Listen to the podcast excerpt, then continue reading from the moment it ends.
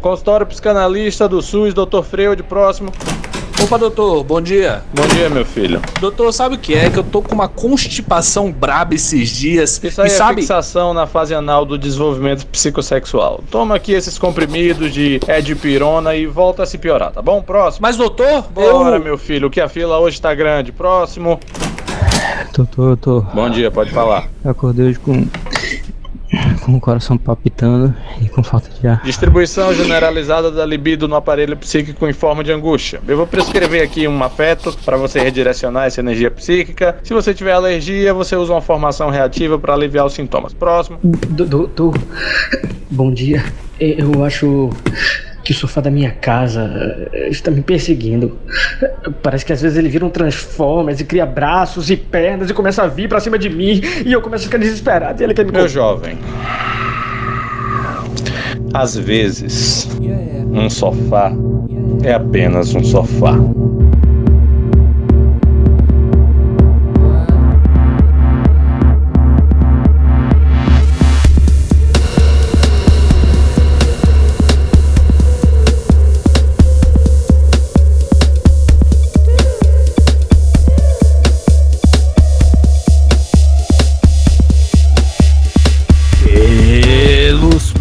Poderes do sofá! Eu tenho a força! Quem fala é Reinaldo Siqueira e eu falo que estou, estou aqui! Estou aqui! Falou em línguas Estou aqui. fricanta, né? Vamos lá, vamos lá. Aqui quem fala é Reinaldo Siqueira e eu estou aqui com o meu amigo de sempre. Eu, Gabrielzinho, operei passivamente me senti cuidado com um super-homem, um super-ego. Olha aí.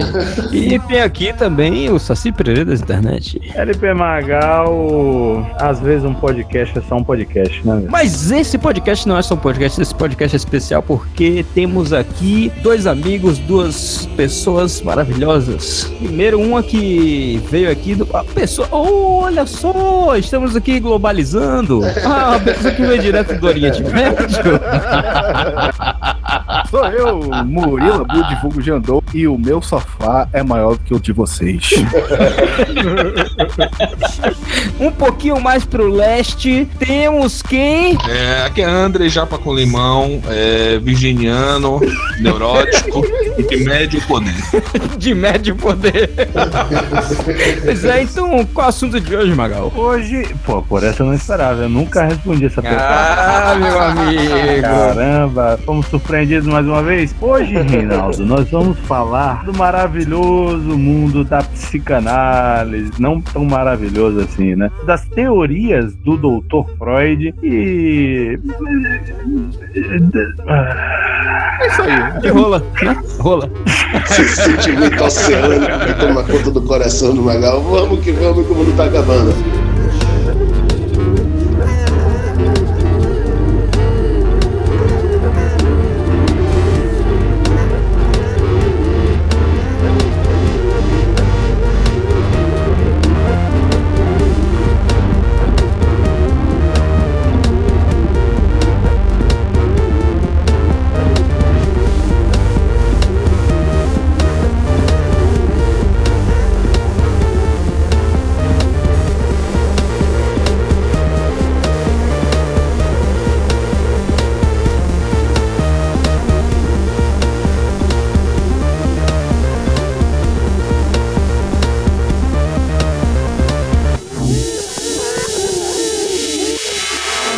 Começar o programa, eu queria perguntar uma coisa aqui pra vocês. Reinaldo, você tem alguma formação em psicanálise? Não. Japa, Eu já vi um vídeo bem complexo no YouTube. Gendo, É, mesma formação do Japa. Eu vi um documentário do History no Google. Gabriel. Eu sou um homem que sobrevive do meu preconceito há muitos anos. Então, é, eu estava lendo aqui o livro de regra do Afogados e ele diz que quando cinco jogadores não fazem ideia do tema, você pode puxar do seu baralho a carta armadilha, falar qualquer merda. É, exatamente. Ah, cara, mas o tema não merece o menor respeito. Que isso? Oxi. Calma aí, rapaz. Calma aí, menor. Que isso?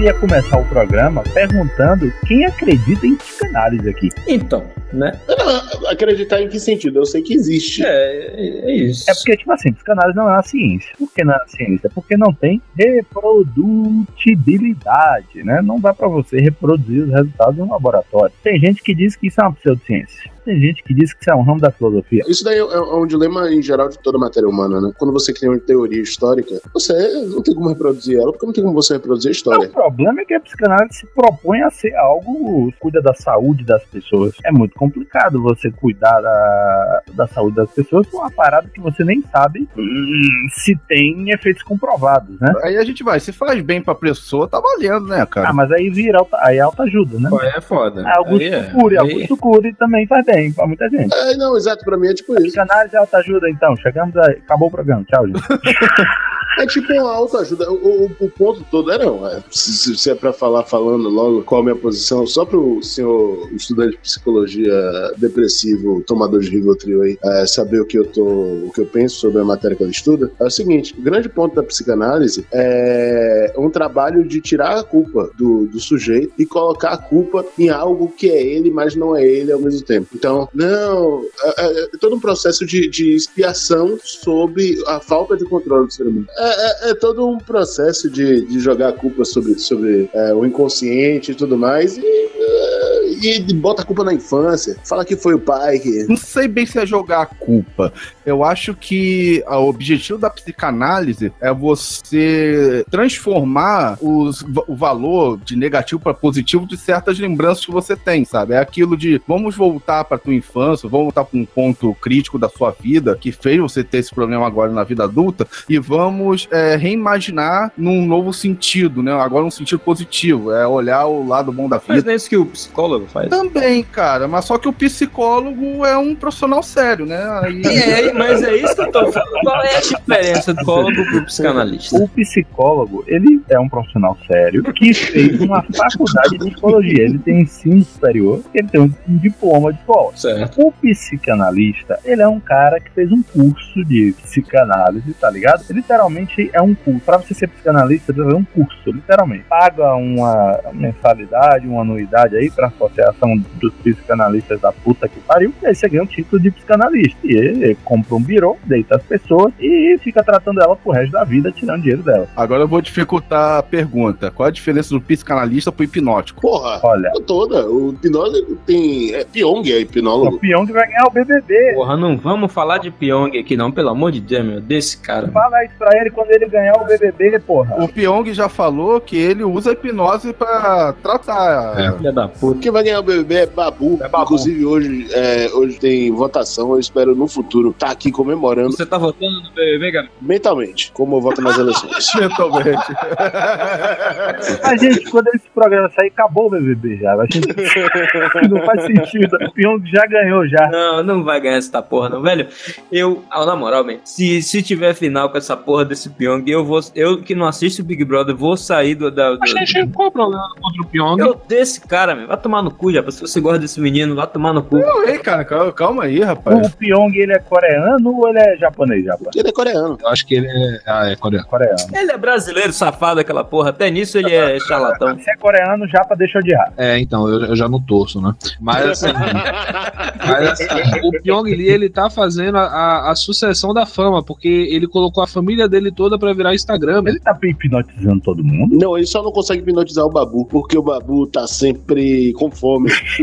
Agora, essa parada da hipnose tem tudo a ver com a história da psicanálise, porque foi um dos métodos que o Freud recorreu lá no início para tentar curar as, uh, os pacientes que eram apresentados a ele. Antes de tudo, é importante estabelecer uma coisa aqui. O Freud faz parte de um grupo muito específico de pensadores que o pessoal chama de pensadores da suspeita, que é uma galera que surgiu ali do século XVII para o século XIX, que, como o próprio nome sugere, suspeitam que as coisas não são exatamente o que elas se mostram, mas que sempre tem algo por baixo dessas coisas. Geralmente são enquadrados nesse grupo quatro pensadores: o Nietzsche, O Freud, o Marx e Shira. Sim. E Darwin também, às vezes ele é in- incluído nesse grupo. O ponto primordial de todos eles, né? O pai de todos esse, esses três é, é o Darwin. Ele biologizou um pouco a coisa, é isso? É um pouco. Quer dizer, ele trouxe uma teoria que se popularizou e que, que ele popularizou o método científico aplicado a larga escala, entende? E algo que, se- que fosse capaz de descobrir o motorzinho que faz as coisas funcionarem. Essa parada do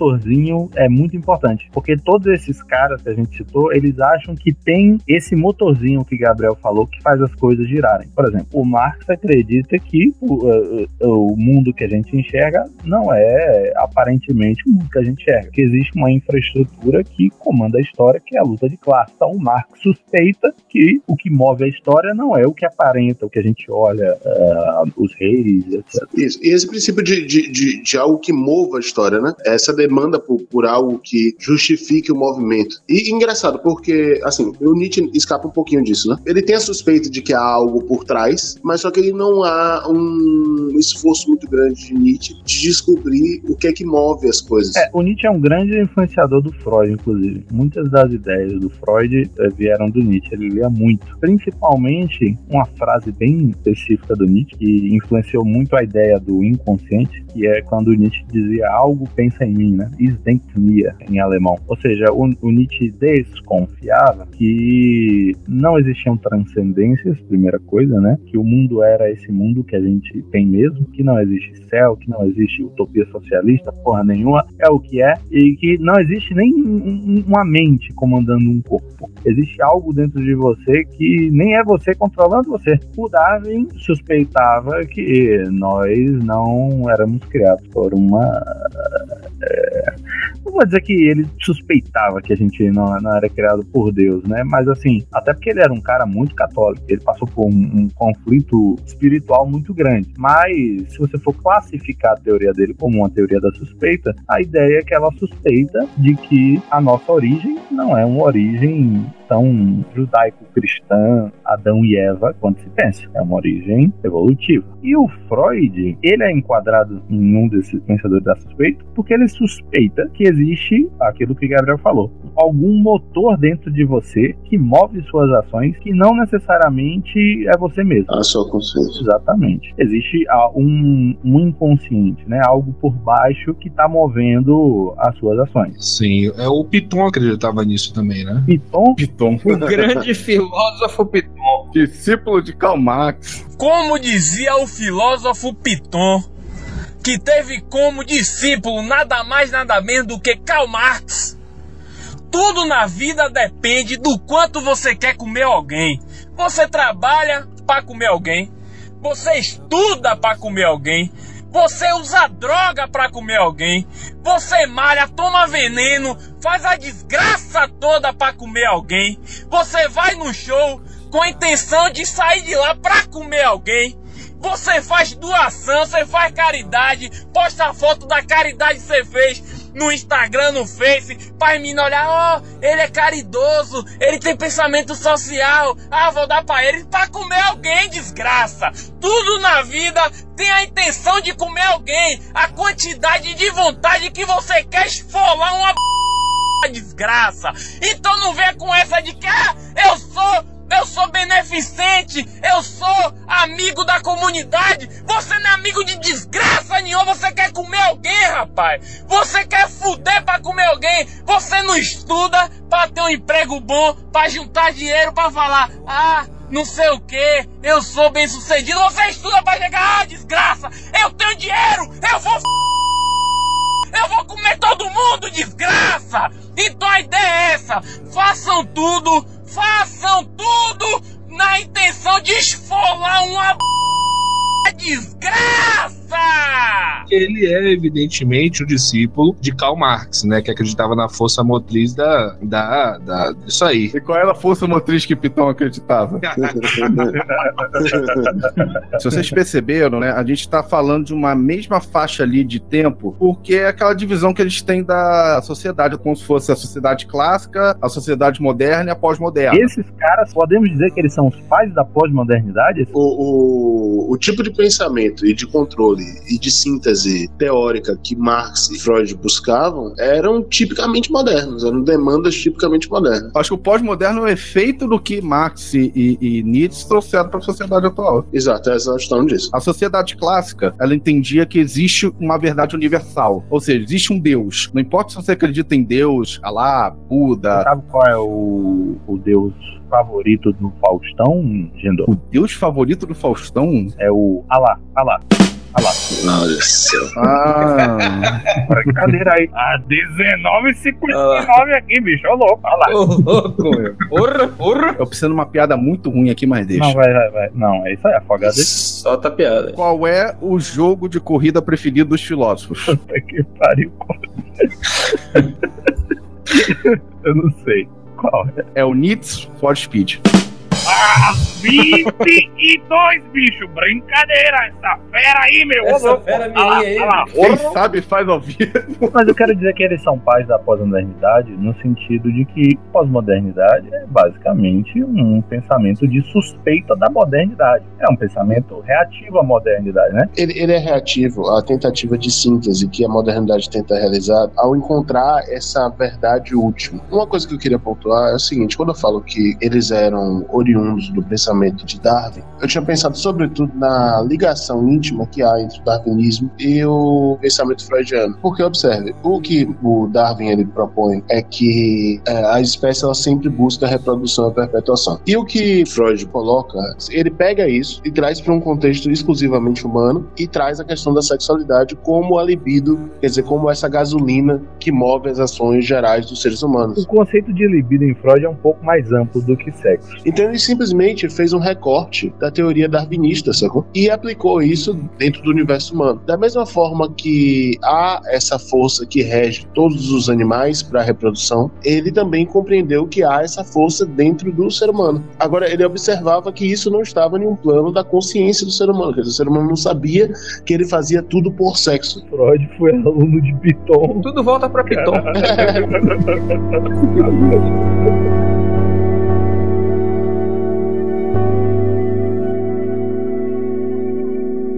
Então, Freud nos, nos veria como? Como eles, ele nos definiria hoje? Contemporâneos? É. Histéricos e infantis. É assim que eu acho que ele nos veria.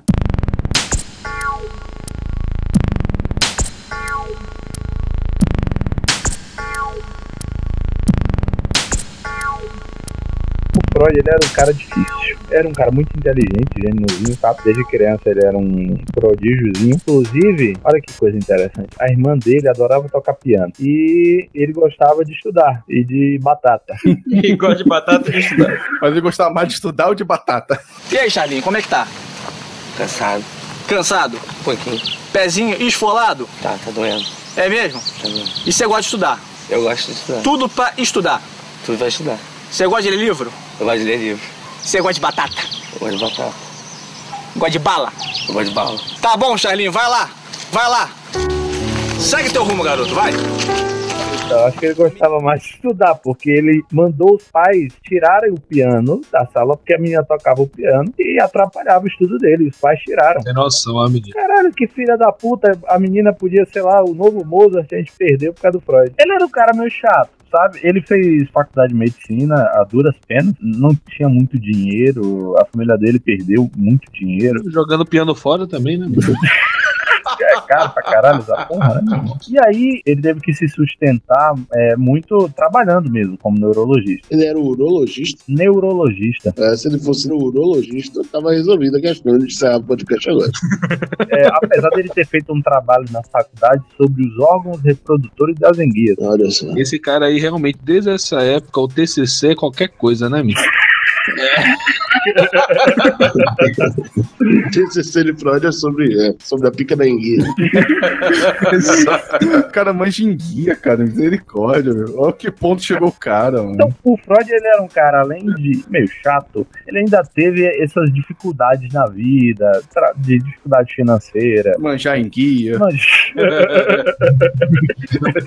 ele era judeu e austríaco, né? Muito perto da Alemanha. Então, é, na época da Segunda Guerra ele teve que fugir, e a filha dele morreu na Segunda Guerra. Deu um monte de merda na vida do cara. Ah, mas aí quer chorar, vai pro travesseiro que é lugar de chorar, né? Que isso, cara? Então, assim, era um cara, era um cara difícil. E a, entre aspas, filosofia dele, né? A psicanálise dele, refletia um pouco essa visão de mundo dele meio chata. É um cara chato, é um cara chato. A psicanálise nasceu com um problema muito específico que estava acontecendo no final do século XIX, chamado histeria. Histeria era o seguinte: tinha uma coisa muito bizarra que acontecia com algumas mulheres que elas simplesmente paralisavam a parte do corpo. Tipo assim, para o braço, o braço parava. Aí você ia lá, fazia exame físico do braço, dava, percutia o nervo, tá ligado? E aí pum, o braço movia. Aí você falava, olha, seu, nervo tá funcionando, mexe o braço. Aí tu mexeu, largava o braço, o braço ficava mole. A mulher não conseguia mexer o braço. É, e aí você fala, olha, tu, tu tá inventando, sua maluca. E ela falava, não, isso, isso não era uma coisa de uma mulher, eram várias mulheres, né? Esse nome histeria, inclusive, vem de, do grego histeros, que significa útero. E o Freud, ele falou assim, cara, eu acho que tem alguma coisa aí, olha aí, a suspeita, né? Acho que tem alguma coisa aí mais do que simplesmente fingimento, que era o diagnóstico de todos os médicos. Ganhava, ganhava comprovante do médico quando você ia lá pra não ter que trabalhar? Atestado, né, man? Era a galera. Dia. porra. Che- todo dia chega alguém com o braço mole lá no posto. braço mole. o Freud ele começou a conversar com as pacientes para tentar entender melhor. Ele recorreu à hipnose de início. Teve um, um hipnólogo lá famoso que ajudou ele, eu não lembro o nome do cara. Pyong. Pyong. o Pyong ele ajudou o Freud a hipnotizar os pacientes. E o Freud verificava que durante a hipnose realmente ele conseguia entender melhor o que estava acontecendo. Durante a hipnose, inclusive, o, o braço, o membro, voltava a se mexer. Só que quando acabava a sessão, a pessoa voltava os sintomas. Ah, é aquela calma, Gal, de que quando a pessoa está hipnotizada, ela tem acesso ao que ele chamou de subconsciente. Contudo, quando ela voltava para o estado consciente, ela não se lembrava de mais nada do que havia acontecido, então não havia progresso. É algo nesse sentido. A hipnose ajudava a acessar algo que o Freud não sabia o que era, porque o conceito de inconsciente ainda não estava bem formulado. Entendi. O que a gente chama hoje de inconsciente é meio que uma, uma invenção do Freud. Não vou dizer que é uma invenção dele, porque muita coisa que o Freud teorizou não é novidade. O Freud era um cara muito culto, então ele conhecia muito de muitos pensadores. E a psicanálise, principalmente os conceitos mais básicos, são um recorte do pensamento de muita gente ao longo da história do pensamento ocidental. Por exemplo, a ideia da cura pela fala já existia na Grécia Antiga, sabe? Literalmente esse termo, cura pela fala. A ideia do inconsciente veio muito do, do Nietzsche, aquela frase clássica que fala que ele não é senhor no seu próprio castelo, né? Eu não sou senhor no meu próprio castelo, ou há algo que pensa em mim. É, isso aí é o marido mandado, né? Oi? Marido pau mandado. É o marido pau mandado. Como assim? Não sou dono do meu próprio castelo? Ô, man. Eu não vou dizer nada, não. Fala, fala. Não vou dizer nada, não. Não, não, é que. Fala. É que vai virar, vai virar pessoal, vai virar pessoal. Fala. Já foi falando que não é dono do próprio castelo. Ah, Fica aí, Andrei, todo pagando de, de. Ah, porque isso aí é pau mandado. Que é é o homem que não manda no próprio castelo. Esses caras aí, montaram. Esses caras pau mandado é foda, né? Peraí, não grita não, galera, a mano tá deitada. Peraí, ela tá aqui mesmo. Porra, tava aqui entediado pra caralho gravando podcast. De repente chegou a Amanda querendo uma DR, né, velho? E aí o Freud falou: bom, tá certo, hipnose não dá. Aí ele falou: vamos tentar cocaína.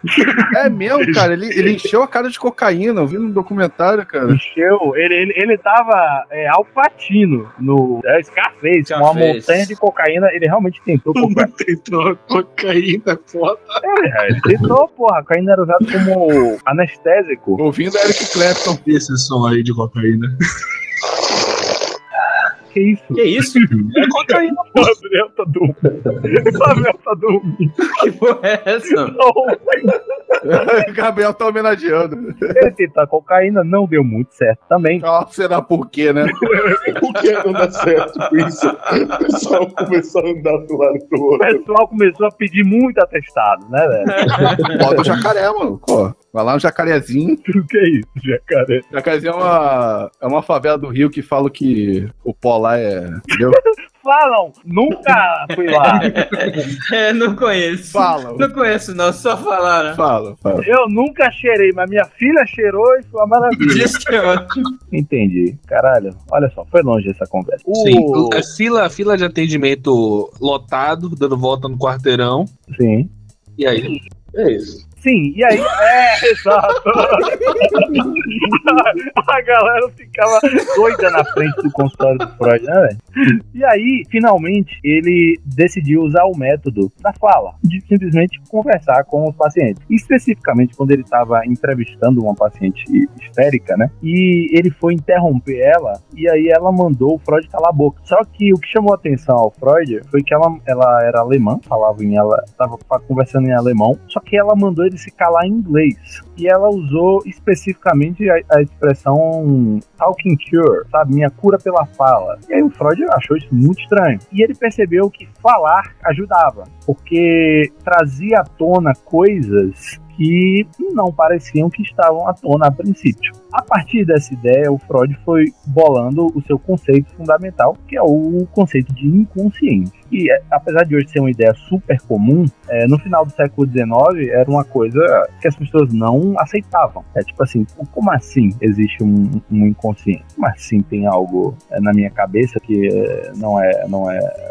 eu não controlo. Essa não era uma ideia exatamente popular. Não que não existisse na história da filosofia, né? Muitos pensadores materialistas, ah, o Spinoza, o próprio Nietzsche, o Schopenhauer, eles pensavam dessa forma. Que realmente é, existe algo dentro da gente que controla as nossas ações e que não está sob nosso controle. Mas quem popularizou essa ideia do inconsciente foi o Freud. Eu acho que, que o, o que o Freud fez, na verdade, foi abrir uma, uma separação entre o eu e o inconsciente. Tipo assim, a, a ideia de que existia algo dentro da gente, é, apetites dentro da gente, é, fomes ou, ou, ou alguma coisa que pudesse influenciar na nossa ação, já existia, por exemplo, desde Agostinho, pelo menos, que eu saiba, né? Mas possivelmente antes até. Então, o ponto para mim é ele virar e falar que isso daí exerce uma força tirânica sobre o seu eu, né?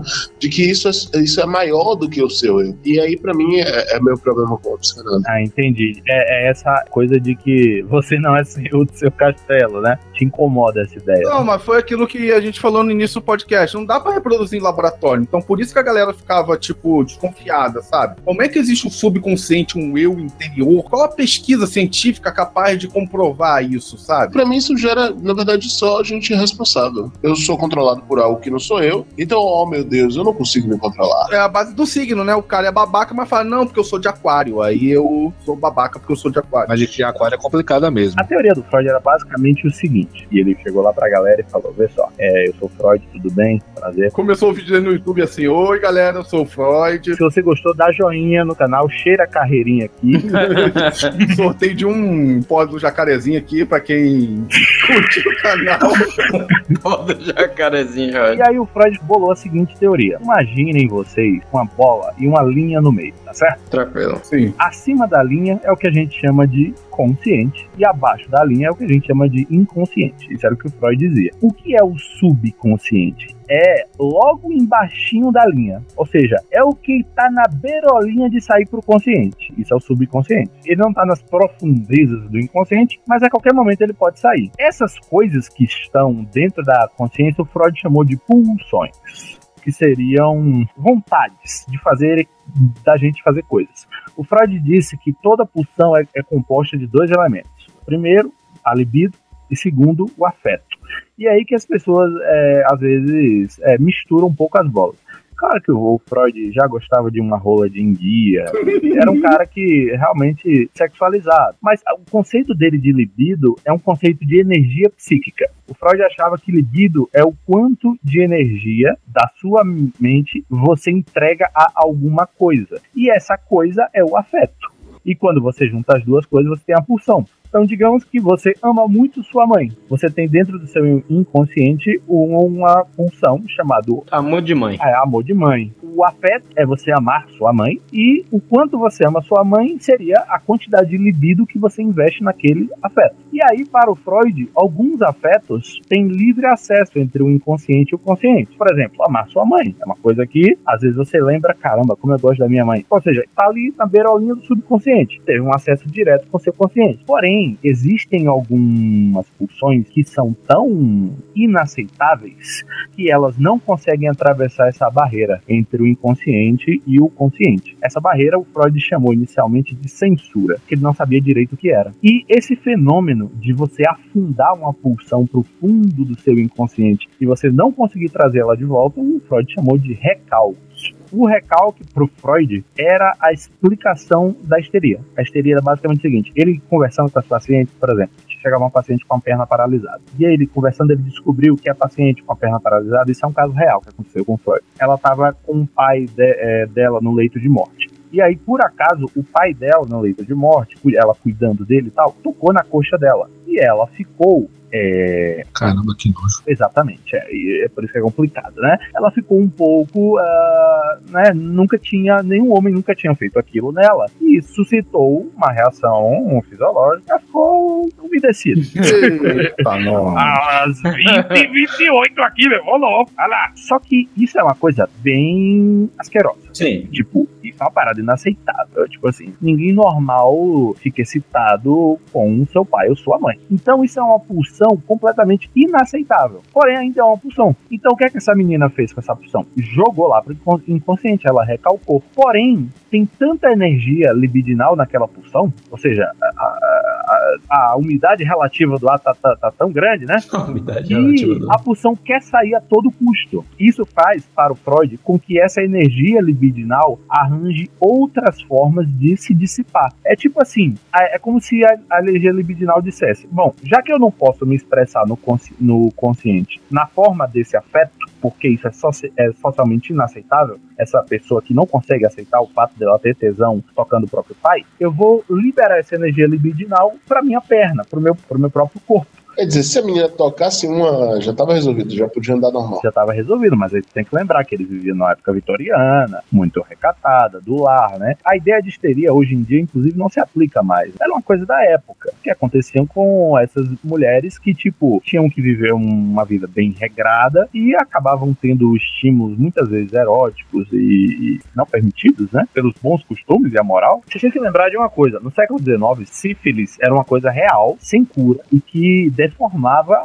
um- uma pessoa. Além disso, uma gravidez sem um pai legítimo, casado, era um desastre. Então as mulheres eram muito estimuladas a serem muito recatadas, entendeu? Porque o preço a se pagar de ser promíscuo era muito grande. E elas tinham que jogar essas pulsões todas no inconsciente, cara. E aí o Freud dizia o seguinte, cara, quando você joga uma pulsão no, no inconsciente, ou seja, quando você recalca e não deixa ela sair, e ela tem muita energia pulsional, ou seja, tem muita libido, essa libido vai se manifestar de alguma forma. O Freud, inicialmente, ele pensou em três formas. Ele pensou, pode ir para um nervo, e aí isso causa histeria, ou seja, vai para o nervo da coxa, e aí blum, a coxa desaba. Pode se espalhar pela psique, e aí o Freud dizia que isso gerava angústia, que é o que hoje a gente chama de ansiedade. Então, essa é a explicação psicanalítica para a ansiedade. É uma energia pulsional que está em uma pulsão que não pode vir para o consciente, porque a censura não deixa, e essa energia acaba se espalhando por todo o inconsciente, gerando ansiedade. E a outra hipótese para o Freud é que a, a energia podia fluir para outro afeto. E aí isso seria um mecanismo de defesa. Então, ao invés de é, a libido ficar no afeto, quero que meu pai toque na minha coxa, vai pro afeto, tô obcecada por comer coxas de galinha. E aí a mulher ficava doida por coxa de galinha.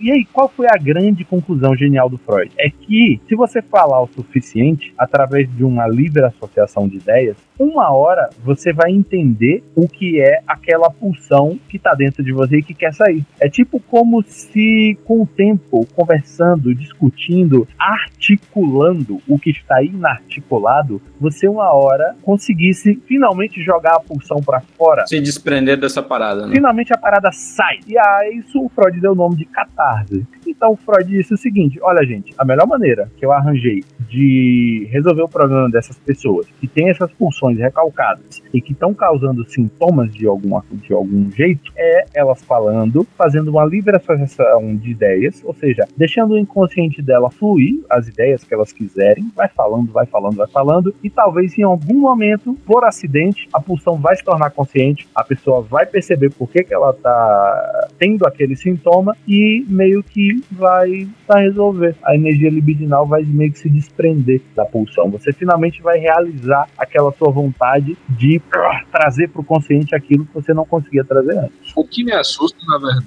é na você dizer que estava tendo uma, uma crise coletiva de histeria, né? Quer dizer, o que é que essas moças estavam passando em casa, né? Coletivamente. É, mas é, o, o Reinaldo, é isso aí, cara, porque. Reinaldo, grande Reinaldo. É, É, esse é o Reinaldo aí. Brincadeira, essa fera aí. 30 e 32. Foi mal, desculpa. É o Japa, pô. É, então, Japa, foi o que você falou, é verdade, cara. É. Pô, até perdi o raciocínio depois de confundir.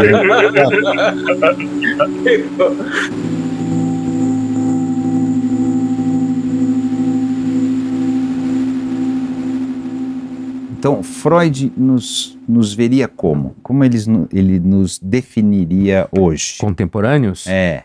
Histéricos e infantis. É assim que eu acho que ele nos veria.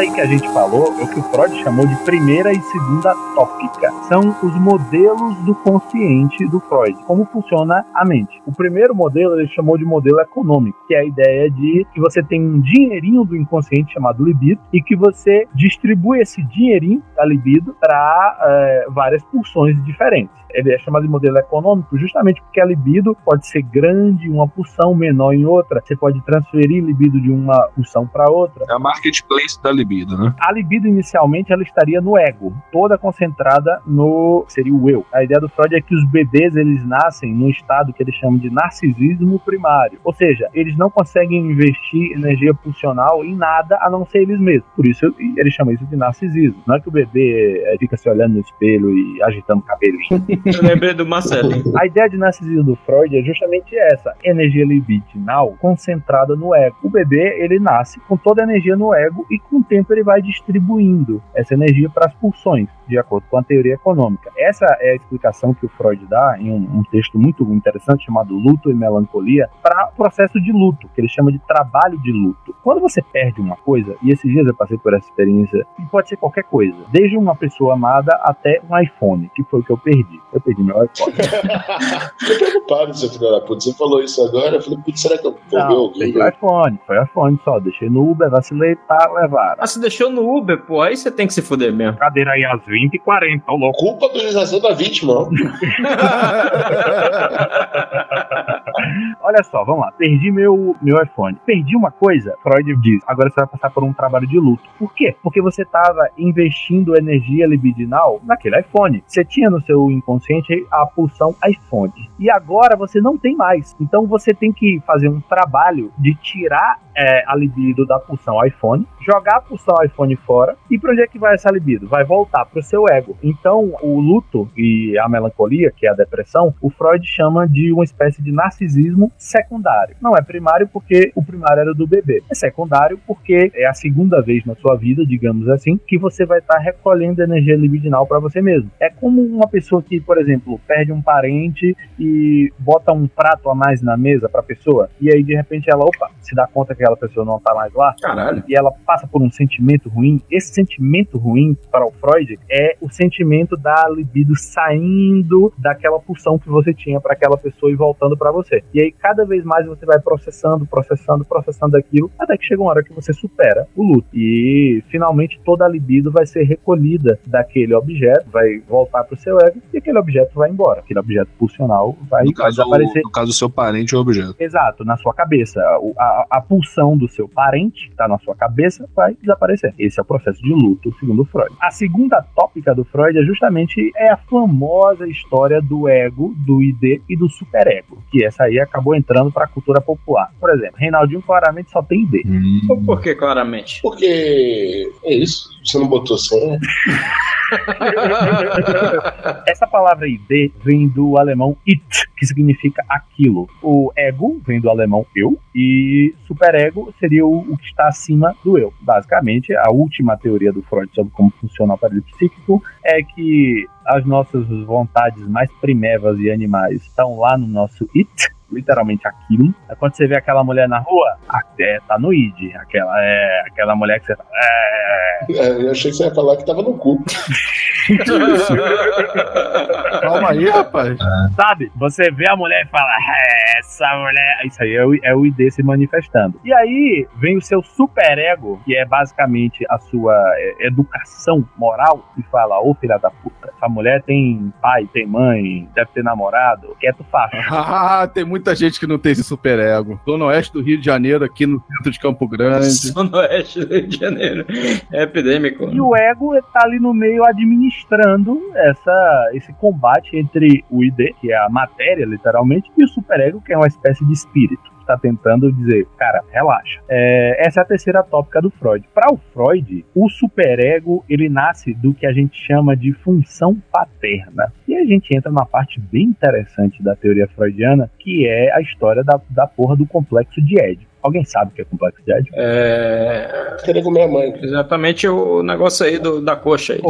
A coxa bamba? Sai de bamba? Foi isso que eu Eu fiquei de ler Édipo pra esse podcast, mas infelizmente não tive tempo, né? Édipo Rei? É, eu queria. Eu já tava um tempo querendo ler a peça Édipo, né? Relaxa que não tem nada a ver. É, não tem nada a ver, não. Não, mas tem uma base, né? Tem, tem uma ideia. Tem um nome igual, pelo menos, né? O próprio Édipo Rei não tem complexo de Édipo, na verdade, né? Não, ele é vítima do, do, do destino, tipo, outra parada, tá ligado? É, há controvérsias, mas isso aí a gente discute no Afogados de Édipo, sei lá. Deixa eu contar a historinha do complexo de Édipo. O, o Freud falou o seguinte: olha só, chega aqui, tudo bem, gente? Sou o Freud, dá like, cheira a carreira. A, a ideia dele é o seguinte: quando você é uma criança, você é cuidado pela sua mãe o tempo inteiro. Então, a sua mãe te dá tudo o que você precisa. Ela dá o seio materno, ela troca a sua fralda, limpa a sua merda, passa a mão no seu rabo. A sua mãe é a primeira fonte de prazer sua. Você acaba investindo muita energia funcional nela. Então, na psique de todo ser humano, para o Freud, o feminino está associado ao prazer, aquilo que faz a gente se sentir bem. Inclusive, eu vi a ex-prostituta aí, ela falou que toda mulher é potencialmente bissexual, porque como ela teve esse contato físico com a mãe, né, quando era bebê, quando ela mamou no peito da mãe, foi o primeiro contato homoafetivo que teve, sabe? Você tá falando que o cara homossexual mamou no lugar errado, é isso mesmo? Esse podcast é pra família inteira, bicho!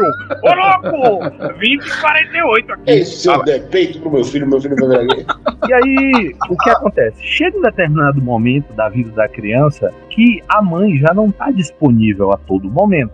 E naquela época vitoriana que o Freud viveu, quem fazia essa função, que hoje a gente- os psicanalistas chamam de corte, ou seja, é, o bebê chora, vem a mãe e, e balança. O bebê chora, O bebê chora, mas não vê. Vem a mãe e dá o peito. O bebê chora, vem a mãe e limpa o rabo. Chega um momento que o bebê chora e a mãe não vem. O bebê chora, a mãe não vê. E aí, cara, a- o bebê fica puto. Ou a criança, ela começa a ficar puta. Ali por volta dos dois, três anos de idade. E para o Freud, quem estabeleceu o- esse corte era o pai. Ele vinha e dizia assim: pô, tá, meu filho, desculpa, mas agora eu quero comer minha mulher e vá a merda, sabe? Então, literalmente, o bebê chora mãe não vê, porque o pai não deixa o filho ter mais tanto contato com a mãe. O pai, ele passa a mandar na criança. O pai, ele passa a não realizar os desejos da criança. Então, a criança, ela cria uma espécie de ódio contra o pai, porque o pai tá cortando a fonte primordial de prazer dela, que era a mãe. E ela cria uma paixão pela mãe, que era a fonte primordial de prazer dela. A esse processo, o Freud chamou de complexo de Édipo. Deixa eu deixar um relato aqui. Minha mãe se casou quando eu tinha 4 anos com meu padrasto. Certo. Um momento muito difícil da minha vida, era muito cuidado, princesinho do lar. Sua Majestade, o Gabriel. Isso. E aí, eu me lembro de um dia ter tocado no quarto de minha mãe. Eles certamente estavam fazendo um amorzinho. Eu entrei no quarto. Eu dei um tapa na cara de meu padrasto. Abracei minha mãe. Por essa eu não esperava. Falei, nunca mais abraço minha mãe. E aí, abracei ela e dormi lá. E eles não transaram naquela noite, eu espero. Posteriormente, os psicanalistas expandiram esse conceito, que não é que existe uma mãe que dá um prazer ao filho ou um pai que tira o prazer do filho. Bem a lá Evangelion, né? É bem o, o Gendou que tem aquela função repressora no Shinji, né? E o Evangelion que é onde o Shinji se sente mais confortável e mais acalentado porque o Eva é a mãe dele, né? É, não olhe pra mim não. é outro cara, é xará. Eles disseram que na verdade não é mãe nem pai, é uma função materna e função paterna. Ou seja, pode ser o pai que cumpre a função materna, se o pai for o que brinca com a criança, o que diverte a criança, etc. O pai gordinho pode dar peito também, mano. Pode dar peito, não é muita coisa. Eu sei disso. E aí a função paterna seria tudo aquilo que tira a criança do contato com a função materna. Por exemplo, o trabalho da mãe pode ser a função paterna. Uma mãe solteira cuida da criança, está lá exercendo sua função materna, e aí tem que trabalhar, e aí não pode ficar com a criança. Isso está cumprindo a função paterna. Ou então uma tia que fala: sai menino, sai daqui, você não vai mamar mais não, já mamou demais. Essa tia está cumprindo função paterna. Essa dualidade de função paterna e que a criança odeia e função materna que a criança adora é o que o Freud chamou de complexo de Édipo. Mas o mais interessante não é o complexo de Édipo, é a resolução do complexo. Freud disse o seguinte: chega um momento que toda criança vê a precheca da mãe. É... Eu não sei. Chega um determinado momento que você vai tomar banho com a tua mãe, e aí você vê a precheca Oh, dela. Freud é um Deus. cara difícil. Ela é difícil. E aí você fala, mas coisa estranha, se você for um homem, digamos, né? E aí você vai tomar banho com seu pai, e aí tu vê a rola do teu pai. E aí você fala, caramba, que coisa estranha isso aí, né? Eu tenho um parecido. Você olha pra baixo e fala, é, não, é, não é tão grande, mas é parecido. Para o Freud, o que é que passava na cabeça da criança? Caralho, o meu pai cortou a rola da minha mãe. A isso o Freud chamou de complexo de castração. Ou seja, a criança acredita que a mãe foi castrada pelo pai, literalmente. Que maluquice da porra. Aí é maluquice. Eu acho que Freud precisava de um abraço, cara. Mas... Era só um abracinho, né? Então ele fica com mais medo ainda do pai. Ele fala: caralho, esse cara pode me castrar. Se ele castrou minha mãe, ele pode cortar o meu pau também. E aí o que é que ele faz? Ele vai seguir três caminhos. Que é claramente o caminho que Gabriel, eu e Reinaldo seguimos, cada um um caminho diferente.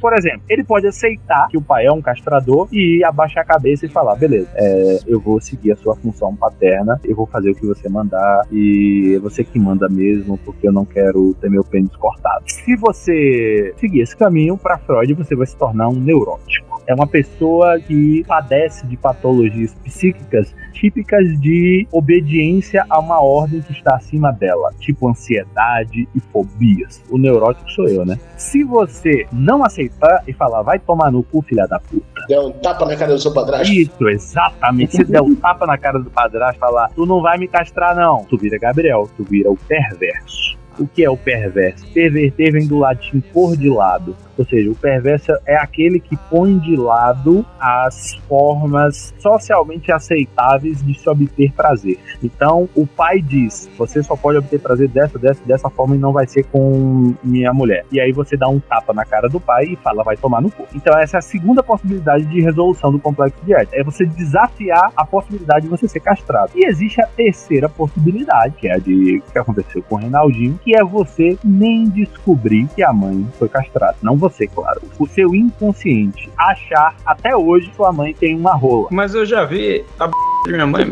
Mas veja só, man. Gente, isso tá ficando muito estranho. É o Freud, é o Freud. O Freud diz o seguinte: se a criança não descobrir que a mãe é castrada, ela vai achar que a mãe tem uma rola e ela vai se tornar uma psicótica. Ou seja, ela não vai ter a função paterna impressa nela. Ou seja, ela não vai ter censura. Ou seja, ela não vai ter superego. Ela não vai ter nada que impeça ela de fazer o que ela quiser. É por isso que o Freud dizia que o a psicose é o inconsciente a céu aberto. Ou seja, não tem aquela linhazinha, aquela censura que impede o livre trânsito de pulsões. Tipo assim, por que não tem essa linha? Porque não tem função paterna. Por que não tem função paterna? Porque a criança nem descobriu que o pai poderia castrar ela. Se a criança abaixa a cabeça e aceita que pode ser castrada, ela é um neurótico. E se ela mandar tomar no cu o pai, ela vira um perverso. E, e essas coisas não são conscientes, cara, são inconscientes. Então, assim, é óbvio que você sabe que mulheres não têm rola. Algumas têm.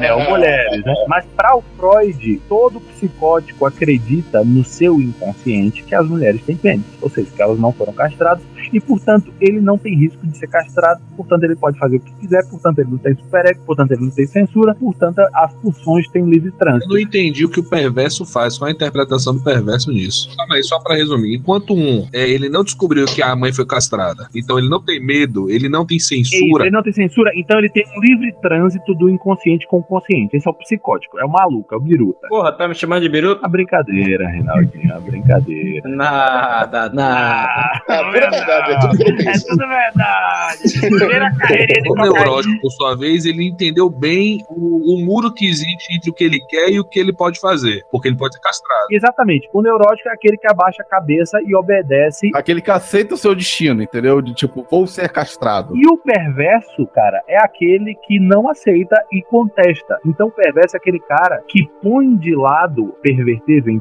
pôr de lado, o que o pai disse ele fazer. O pai chega e fala, faz isso, senão eu vou te castrar. E aí o perverso fala, não, ele põe de lado. E ele obtém formas alternativas de obter prazer. Então, para Freud, os perversos eram os homossexuais, os transexuais. E, hoje em dia, podemos dizer, os miseretes, como Gabriel. É claro, man. inclusive com, com bastante orgulho, se um cara virar pra mim e falar que vai me capar, e eu com quatro anos ter a resiliência de mandar ele se fuder.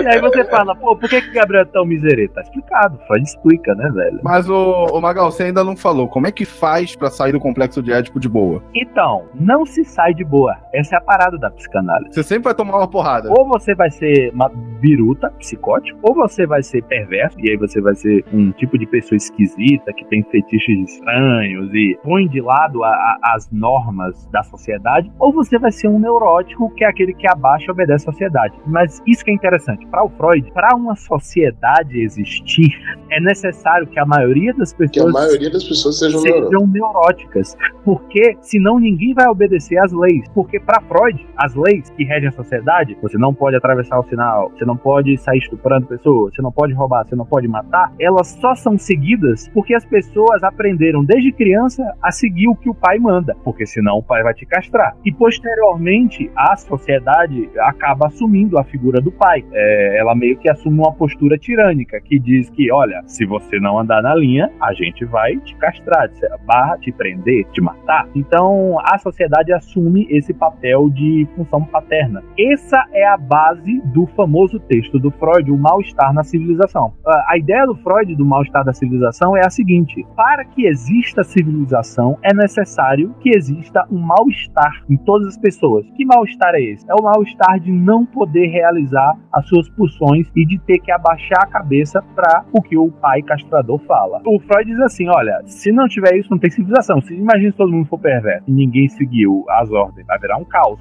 Imagina se todo mundo for psicótico. Vai, vai ser uma loucura. Ninguém vai nem, nem saber que, que, que existe lei. Então, todo mundo tem que ser neurótico. Tem que sofrer de, das neuroses, das ansiedades, das fobias, dos medos. Então, normal seria neurótico, né? O normal é o neurótico. Ah, se eu não me engano, a estimativa do Freud é que mais ou menos 80% da população é neurótica. E, e- e a neurose é uma espécie de mal necessário para que exista a civilização. E o mal-estar na civilização é justamente esse desejo do neurótico de fazer o que ele quer, mas ele não faz porque ele tem medo de ser castrado pelo pai barra civilização. É muito louco porque o, o neurótico tem uma espécie de realização sexual no, no- no perverso. Porque o perverso vai lá e faz o que ele quer fazer. Ele faz exatamente. O perverso é isso. Ele vai lá e faz o que ele quer fazer. É por isso que o Freud dizia que os homossexuais eram perversos, por exemplo. Antigamente, né? Exato. Essa é uma visão do século XIX, né, gente? É, A sociedade manda você ser heteronormativo. E aí, pra Freud, os homossexuais eram perversos, que eles diziam: não, não vou ser heteronormativo, não. Eu vou gostar de, de homem, eu vou gostar de mulher, né? Da mesma forma, os transexuais, da mesma forma, os fetiches. O fetiche pra um Freud é um substituto do falo. Então, se eu sou homem Beleza, eu já entendi como é que eu sou cada um desses. Mas se eu sou mulher? Então, como é que funciona na mulher? Funciona um pouco diferente para o Freud. A mulher tem o seu prazer primário na mãe. Em seguida, a mulher olha para a vulva da mãe e observa o pênis do pai. E aí ela fala: Pera aí, esse cara que é o meu pai, ele tem uma rola. E minha mãe não tem. E eu não tenho. Ela olha para baixo e vê que ela não tem. Então ela acha que ela já foi castrada. E aí ela fala assim: caralho, eu fui castrada. E ela culpa a mãe. Porque ela diz: claramente é culpa dessa filha da puta. Não me protegeu.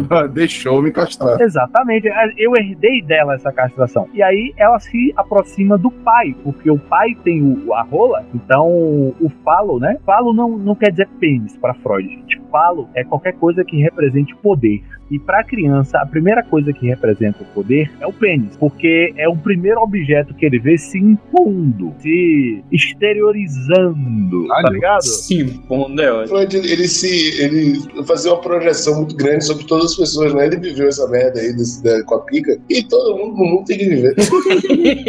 Segundo Freud, o que ele faz é baseado em observação clínica. Sabe? Ele diz assim: olha, enquanto eu observar isso na clínica, eu vou continuar escrevendo. E aí, aí isso o Freud chamou de complexo de Electra, né? Electra é uma personagem da. da... Da Marvel, né? que planejou a morte da própria mãe. Ela era irmão do Agamenon, filha do Agamenon. É, Azelmene, a peça que tem a ver com a Electra. É, e aí é isso, cara. Ela se aproxima do pai, porque o pai tem o falo. Freud cunhou aquela famosa frase, afinal, o que querem as mulheres, né, cara? Que ele diz o seguinte: a mulher é uma eterna ressentida, porque ela acha que ela é castrada desde sempre e que ela não tem o falo e que o homem tem o falo e que agora ela tem para sempre um vazio a ser preenchido, que é aquela porra daquele falo que ela não tem. Para o Freud, a principal forma de resolução dessa questão seria ter um filho. É, na opinião do Freud, o filho é inconscientemente para a mãe o falo que ela nunca teve. Filho homem ou filho mulher? Tanto faz, porque ela recebeu esse filho literalmente, ela teve que ter contato com o falo, né? Então o filho representa o falo para ela. Por isso que as mulheres têm esse desejo materno tão grande dentro delas. Aquilo é, é, é a resolução do complexo de castração dela. Então você tá dizendo para mim que só existe um estado psíquico da mulher que é o ressentido? Ela não pode ser nem neurótica? Nem... Não, ela pode ser psicótica se ela nunca descobrir que ela é castrada. Ela pode ser perversa se ela mandar o pai tomar no cu e não, não querer se associar a ele. E ela pode ser neurótica se ela aceitar que ela é castrada mesmo e, e se tocar o barco. Agora, para Freud, ela vai ser para sempre ressentida por não ter o falo. O que eu acho é, esquisito é a concentração da ideia de poder, porque assim, quando ele, ele objetifica isso, ele traz uma imagem concreta, eu acho que é um produto de, um, de uma fixação pessoal, entende? porque não necessariamente isso precisa ser representado pela rola. E, pelo amor de Deus, o menino já viu outras coisas, que o menino já viu um carro. Ah, cara, no século XIX não tinha rola, cara. No século XIX não tinha rola. Não tinha, não tinha Não carro. tinha carro, cara. Pô, não tinha caralho. Não, as duas mulheres estavam ficando paralisadas, né?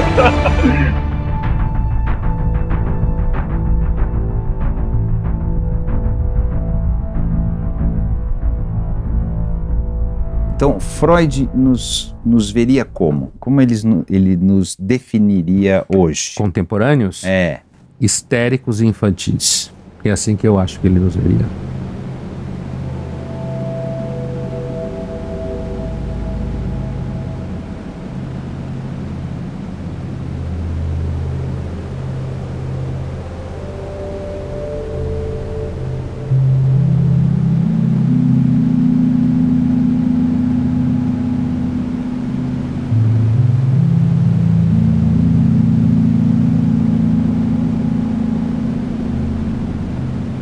Caso do Freud chamado Pequeno Hans, que era o seguinte: um, um menininho que chegou até ele e toda vez que o menino ouvia um barulho de cavalo, ele ia lá ver. Só que quando o cavalo chegava, ele saía correndo. E aí os pais que chegaram pro Freud, ele falou: gente, tudo bem, senta aí, cheira cocaína. E falaram: o que, que tá acontecendo com meus filhos? E a conclusão que o Freud chegou depois de analisar a criança é que o cavalo representava o pai, porque o cavalo tem uma rola gigantesca, né? Então ele representava o falo e o poder. E a criança estava passando pelo Édipo. Então, quando ele ouvia os cavalos chegando, era como se ele sentisse o poder vindo, falo vindo. E ele era atraído por isso. Só que quando chegava o falo e ele via a rola do cavalo de fato, ele tinha medo porque ele era um neurótico. E aí ele saía correndo. É isso, é, o, o muito doido pra mim é realmente a, a, a ideia da rola.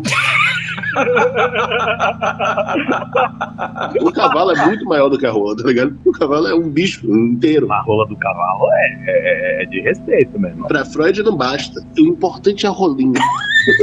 o importante é a rola da enguia, tá ligado? Eu ouso discordar de Freud. Discorda aí, Lindo, por favor. Que ele tá falando de é, formação de caráter aí, né? Formação de personalidade. Já estão falando de pré-adolescência para adolescência, né? Eu acho que todo mundo passou por isso. É quando você tem a consciência que seu pai e sua mãe não são aqueles super-heróis que você imaginava quando era criança, sabe? Essa coisa do super-herói é bem importante, porque para o Freud, o superego, ele é formado em parte por uma coisa que ele chama de ideal do ego. O seu eu ideal. Qual é a pessoa mais incrível que você acha que pode ser? E esse eu ideal, a primeira pessoa que é referência são os seus pais. Você acha que seus pais são infalíveis e eles formam boa parte do que é o seu superego, porque eles formam um modelo de pessoa que você quer ser. Então esse superego ele fica reprimindo você de realizar os desejos do id para que você é, realize as coisas que são necessárias para você se tornar o seu próprio ideal do ego. Eu acho que é, Freud focou muito no falo, né? Muito no pênis, muito no sexo, né? Não é bem assim a situação. Eu acho que é mais isso mesmo, que a criança, quando ela vai tomando um certo tipo de consciência, né? Ali do que tá acontecendo ao seu redor, de sociedade e tudo mais, ela vê que teu pai e tua mãe são pessoas normais, não são aqueles super-herói, aqueles super protetores, né? Eu acho que quando a gente chega ali por uns 10, 12 anos, quando a gente começa a ter consciência, né? É, já, tipo, escolher o seu futuro, sabe? Eu acho que a gente, quando toma essa consciência que a gente precisa tomar essas decisões, que a gente olha pro nosso pai e nossa mãe, é, a gente vê que eles não são super-heróis, eles são humanos, sabe? Eu acho que é esse o choque, sabe? Que é aí que vai definir o caráter dela. Ela vai ser um perverso, se ela vai ser um neurótico, se ela vai ser uma pessoa normal, entendeu? É como ela, qual a resiliência dela quando ela toma esse choque de realidade. Pelo menos eu entendo assim.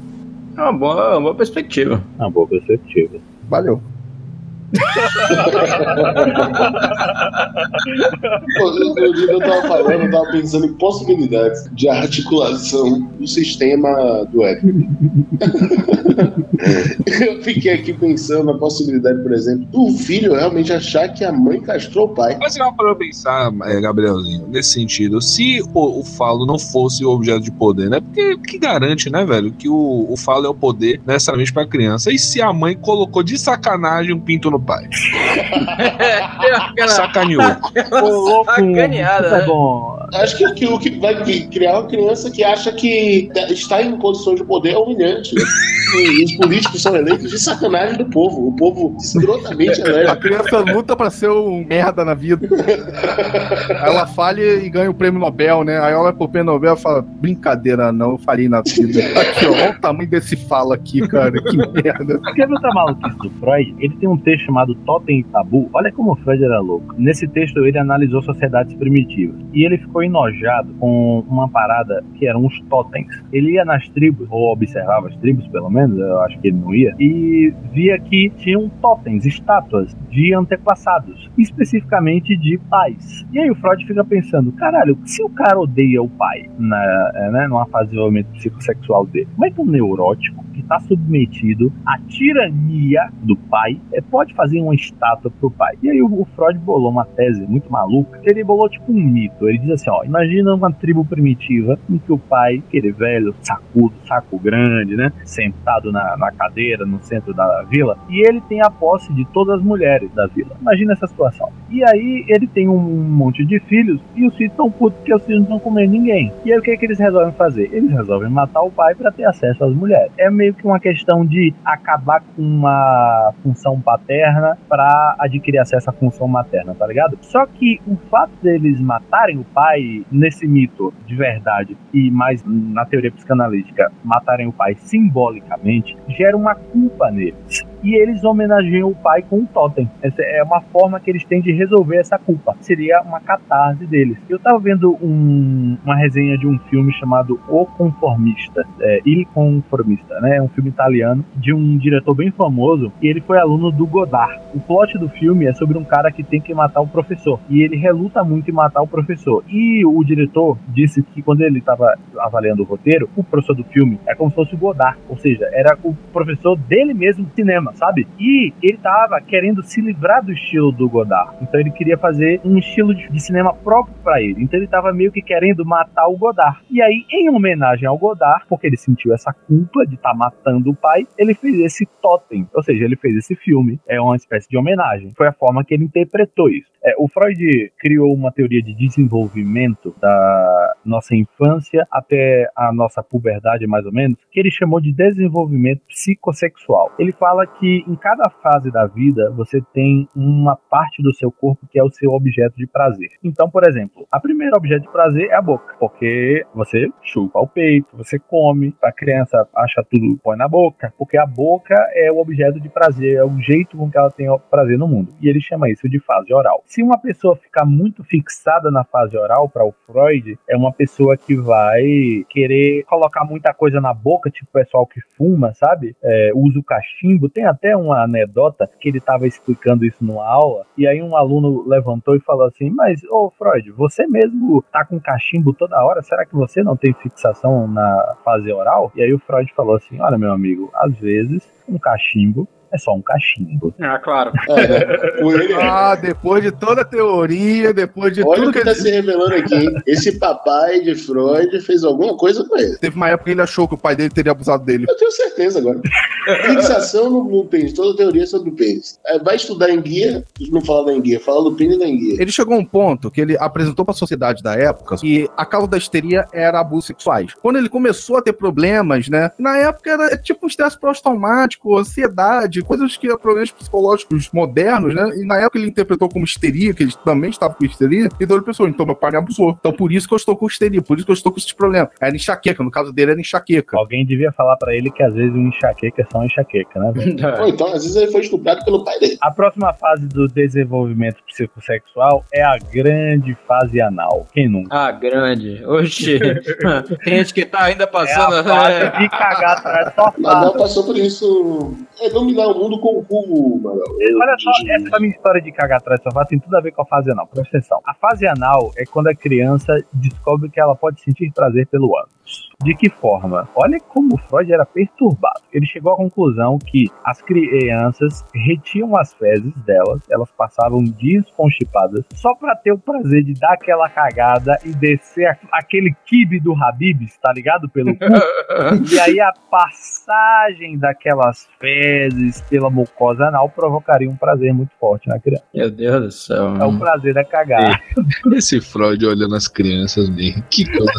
É, hoje em dia isso não ia dar muito bem, não. né? Eu sempre no banheiro. O Freud olhando pra cara da criança. E aí ele dizia o seguinte, tinha duas soluções para a fase anal. Ou a criança, ela pegava aquilo que vinha de dentro dela, ela achava o cocô uma coisa maravilhosa, uma coisa que vem de dentro dela. E ela oferecia à mãe. Ou então, Meu Deus. ela acumulava o cocô pra ela, ficava constipada e dava uma cagadona pra ter o prazer dela. E o Freud dizia que essas crianças que tendiam a acumular as fezes só pra elas tinham a tendência de ser perversas, enquanto as que ofereciam o, eh, o cocô pra mãe como um presente tinham tendência de ser neuróticas. Vai ver, é por isso que eu cagava atrás do sofá. Minha mãe dizia que era como se eu estivesse dando um presente pra ela, que eu gostava que ela descobrisse de surpresa, assim, tá ligado? As pessoas que teriam fixação na fase anal, então, seriam aquelas pessoas que querem reter tudo pra elas, sabe? Assim como elas querem reter as fezes, aquelas pessoas que não gostam de dividir coisas, são muito individualistas, etc. Depois da fase anal, veria a fase genital, que aí é o Ed, que a criança descobre que existe vagina, que existe pênis, ela começa a obter prazer a partir disso, e isso é perturbador, mas sim, crianças se tocam. Ah, eu, eu fazia isso, fazia. O mal é que eu não chegava até o final, hein? Se eu tivesse chegado, eu teria aproveitado mais nesse momento.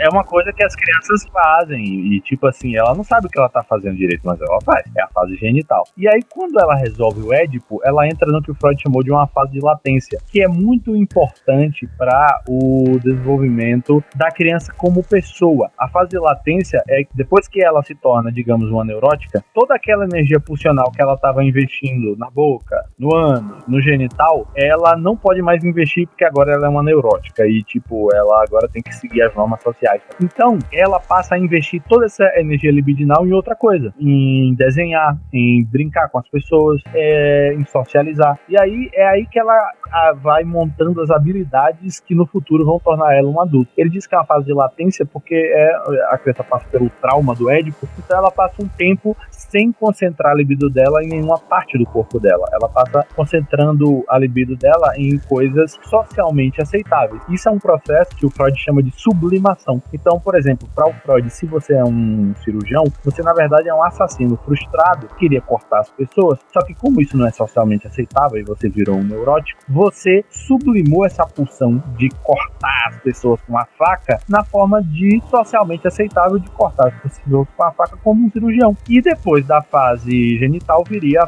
por fim, a fase fálica, que é a que você busca obter o falo, ou seja, o poder. Se você é homem, você busca desenvolver o seu atributo masculino, ali é por volta dos 12, né, 11 anos. E se você é menina, você busca o, me o melhor homem que tem o melhor falo, etc.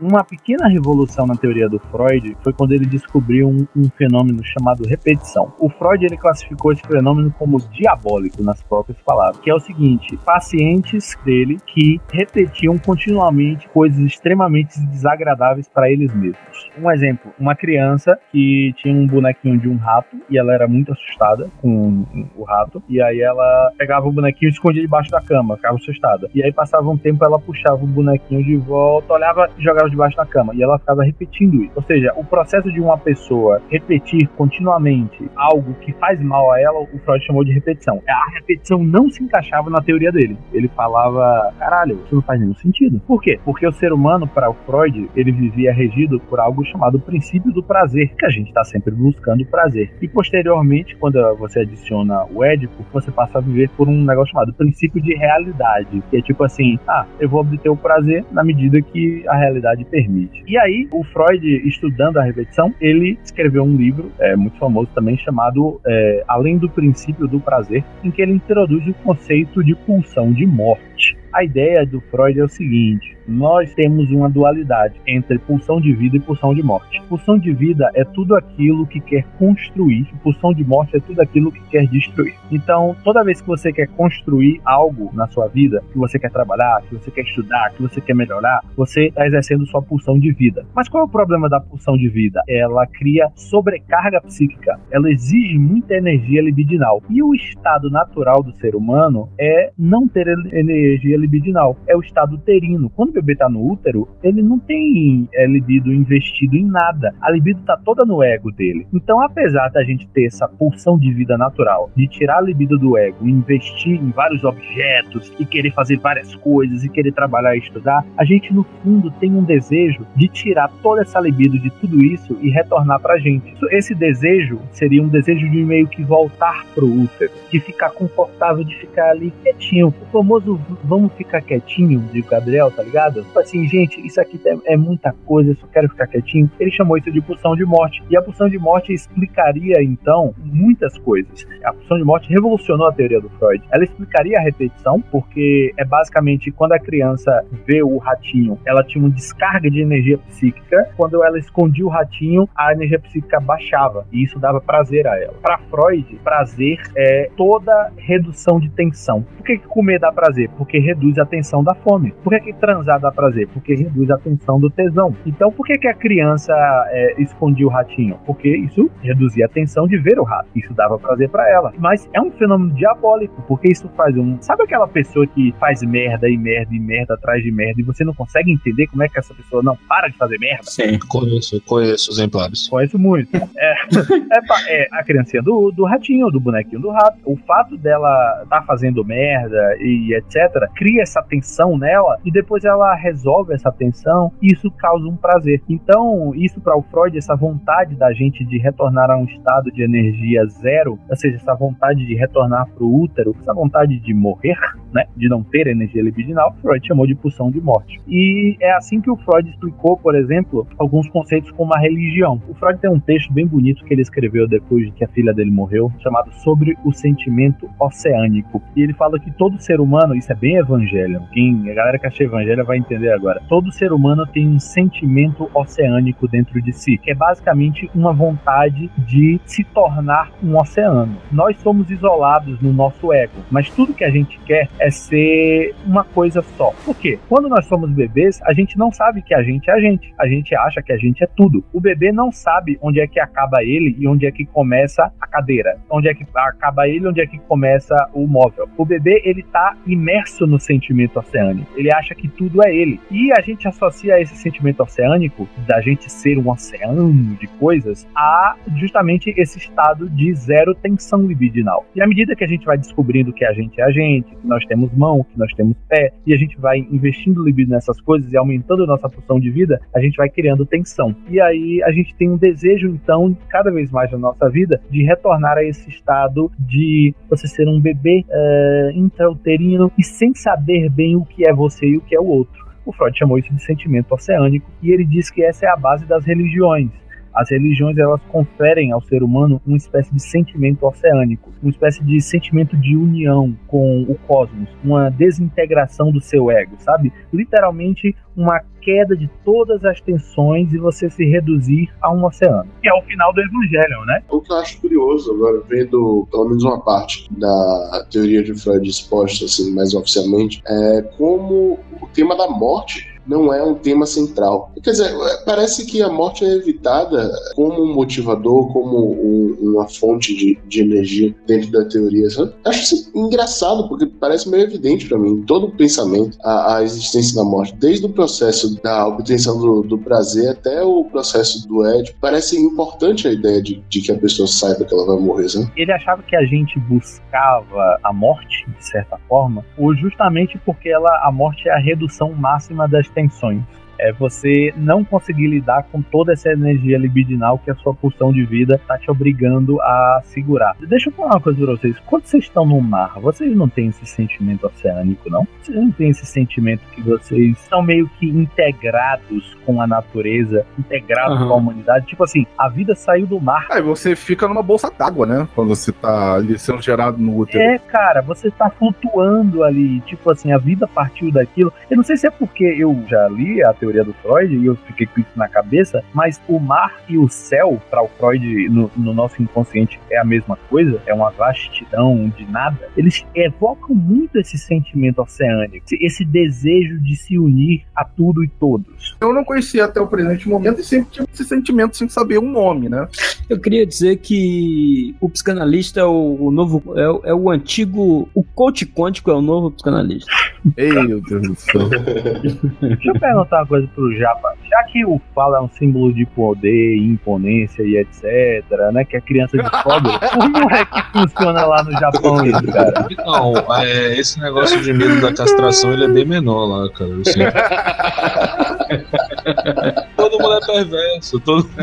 é, Freud explica o hentai. Ninguém pensa lá que a mãe foi castrada, né, meu? O clitóris da mãe é o mesmo tamanho do pinto do pai. Meu. Isso.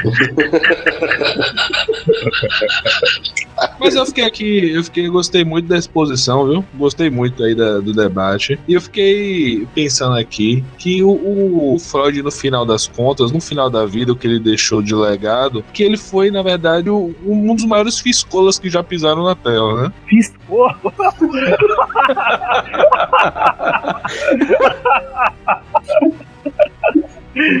ah, o Freud é aquele cara que tu tá no canto do mictório e ele vai pro teu lado, né? É, é isso mesmo.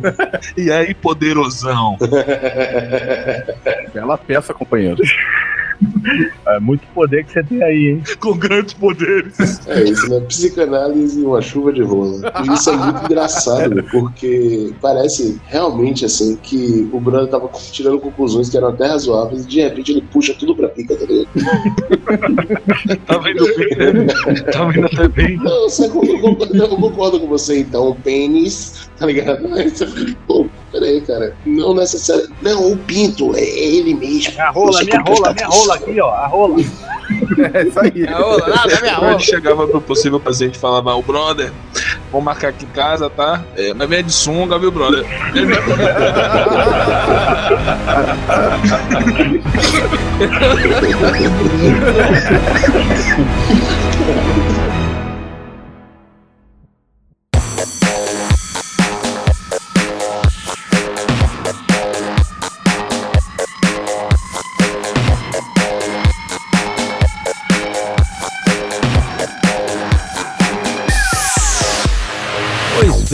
bem-vindos a mais uma leitura de e-mails. Estamos aqui na leitura de e-mails do programa sobre Vingadores, a primeira parte do programa dos Vingadores. Exatamente. Você está com a voz impostada, Reinaldo. Oh, a avó, eu moro na rua do Jardim ali. Não, não, não posso dizer onde eu moro. Aquele ministro do Supremo, Reinaldo, que fala desta forma. Reinaldo, eu tô meio brochado, quem nunca? Por que você está brochado, Magão? Diga. Porque é, esse programa foi um grande fracasso. Por que foi um grande fracasso? Porque veja só, primeiro que ninguém ouviu. Eu vou estabelecer aqui várias críticas aos ouvintes. Certo. Ninguém ouviu o programa. Eu, você sabe que a gente investiu em propaganda no Face. Mas é porque as pessoas estão vendo muito post do Coronga. Do Coringa. É, O do. Coringa vírus. Do carango. Do caranguejo? É, aí acaba atrapalhando, né? Isso. E o segundo, velho, ninguém mandou e-mail, velho. Porra, seus filhos da puta. Contato arroba afogadosnosofá.com. Ouviu? Ó, ouviu isso aqui? Ouviu? Eu, eu falei? Foi o que eu falei, Renato. Contato. Não foi isso que eu falei? Foi isso que você falou. mano. Pronto, você aí, você mesmo que eu tô apontando dele. Você Seu ouviu? filho da puta. Você ouviu disso que eu falei? Acabou de ouvir? Manda e-mail, porra! Manda um e-mail falando o que você achou. Ó, achei uma merda. Ah, achei bom. Ó, isso tá bom. Ah, para de falar disso. Sugere outro tema. Queria afogados de antes. Queria, é, ah, antes era melhor. Eu ouvi os afogados antigos né, e a gente tinha a voz mais fina, é engraçado isso. Tinha. é bem engraçado, sei Gabriel, que sempre foi gordo. Sim, Gabriel é impressionante, né? Como a voz dele não mudou. É porque as cordas vocais são sempre espessas, a gordura ela infiltra. Teoria aqui, médica aqui que eu tô criando. Manda e-mail, velho. É, é sério, gente. Foi muito pouco e-mail dessa vez. Eu fiquei hashtag um pouco chateado. Fui no travesseiro chorar, que é o lugar de chorar. Que é no travesseiro, é um lugar de chorar no travesseiro.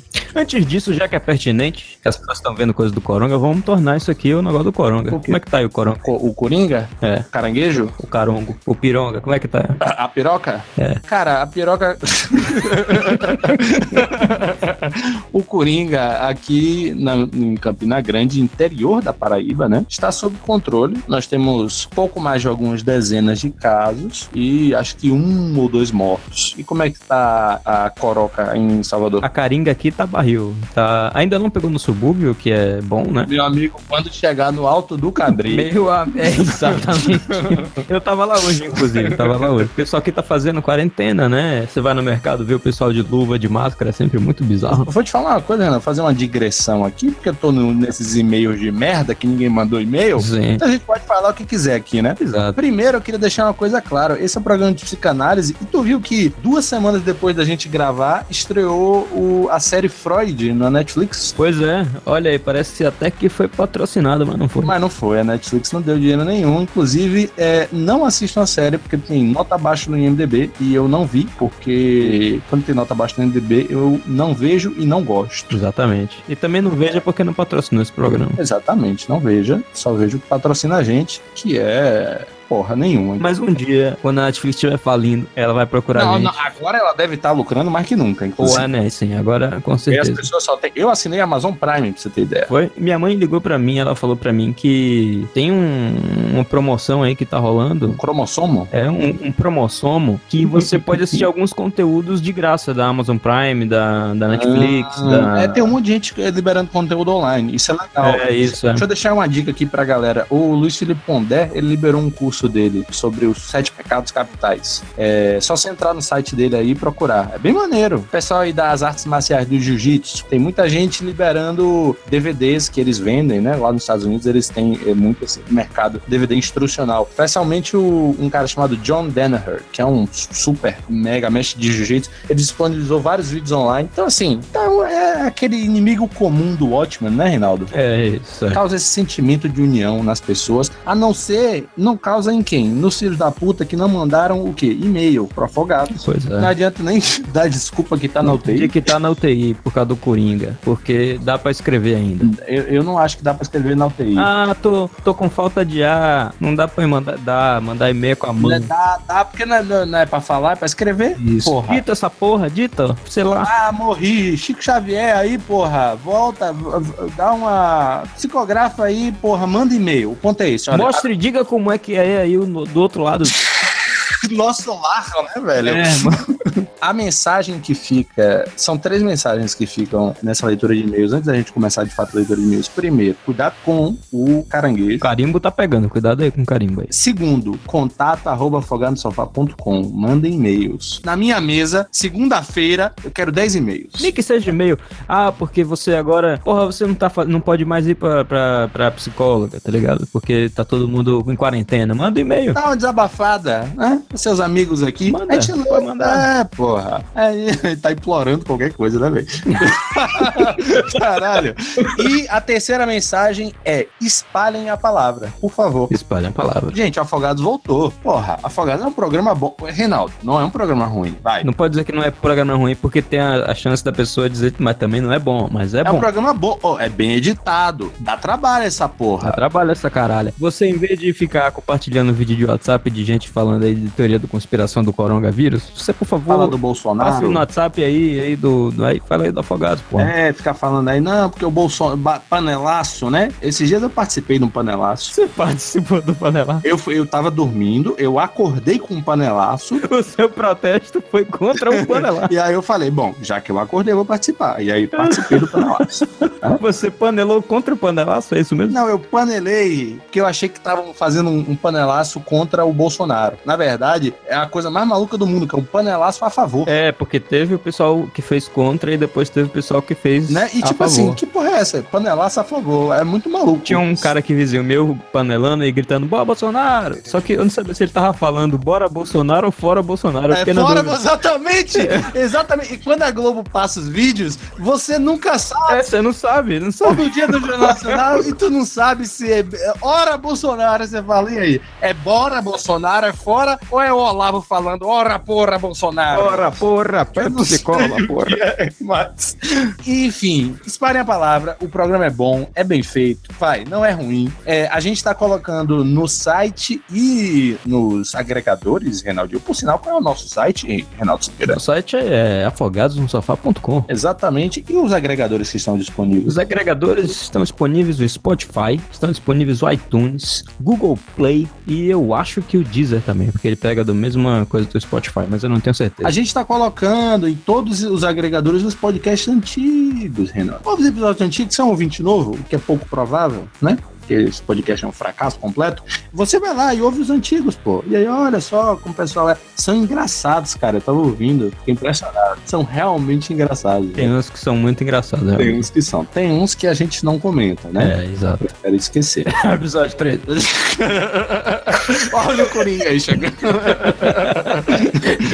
então é isso, gente. Por favor, contato arroba afogadosofá.com, máscara, álcool em gel e espalhe a palavra. Chega pro amiguinho, fala, amiguinho, tá na quarentena, porra! É, maratona essa caralho Pelo aí, amor pô. de Deus, fala pro amigo. Lava a casa, lim- limpa os pratos. É, e aí bota o gordo gritando sandices. Enquanto... Enquanto ouve, né? Ah, enfim, vamos para a leitura de e-mails dessa porra aqui? Vambora, vambora. Vamos lá, primeiro e-mail do Felipe Bastiani.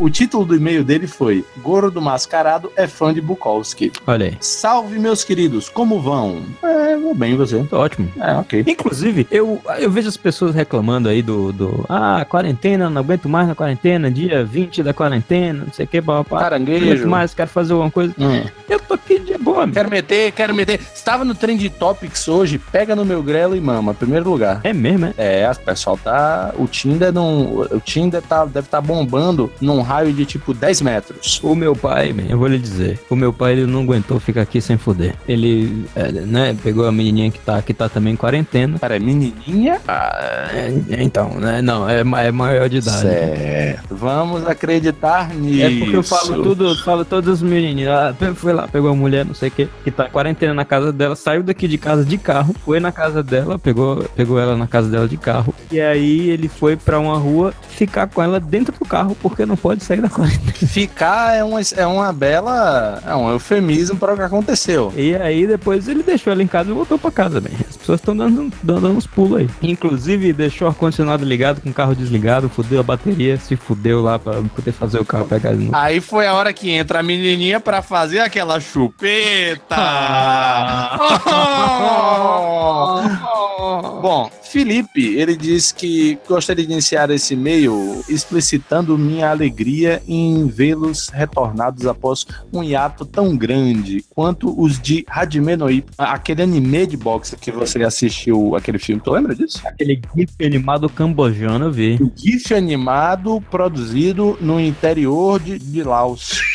É, ele fica muito feliz em ver que o primeiro podcast que ele ouviu ressurgiu tal qual uma fênix. Né? Uma fênix que. Que tá caindo nas penas. Ele começou a acompanhar a gente em 2012, quando é, o Magal divulgou o primeiro episódio naquele meu extinto blog de tiras de GIFs não tão bem animados, produzidos no interior do Vietnã. Ele não sabia o que diabos era um podcast, qual era a função de um podcast, mas ele gostou de poder ouvir sobre assuntos que interessavam ele em meio a uma jogatina ferrena de cabal online. Eu não sei o que é isso. Porra, Cabal Online que a AIS fez propaganda do Cabal Online num evento que teve no Teatro Castro Alves. Ele disse que era muito bom esses 14 anos dele. Ele lembra de ter acompanhado os podcasts até meados de 2014. Honestamente, não lembra porque parou, porque você é viado. Volte a. volte a ouvir. Porra, volte a ouvir, volte a mandar e-mail, espalhe a palavra. Ele chuta que foi porque não tinha mais aquele pique de jogar e consumir tirinhas de desenhos. desenhos feitos em folha de papel ofício que você passa o dedo para animar. Produzidos em Wuhan. O foco dele era o vestibular e eventuais festas e bebedeiras incontroláveis. Foi pro mundo. Em 2015 ou 2016, ele lembrou do programa. E aí se perguntou se ainda existia. Resolveu procurar para descobrir que o site não existia mais. Facebook estava abandonado. Ele ficou triste. Na hora ele pensou assim: puta merda, nunca vou achar um podcast com a abertura mais engraçada do que aquele episódio de Bleach. Eu não lembro a abertura do episódio de Bleach. Bota aí, bota aí a abertura de Bleach. Gordo, você não vai sair dessa sala antes de perder 20 quilos e descobrir o nome da sua Zampactou. Meu Deus, ele não pode estar falando sério. Ele não pode lutar com toda a força contra mim. Eu ainda não sei. Ah! Não, ele é muito rápido. Eu não consigo ver seus movimentos. Meu Deus, meu Deus, eu vou morrer. Meu Deus.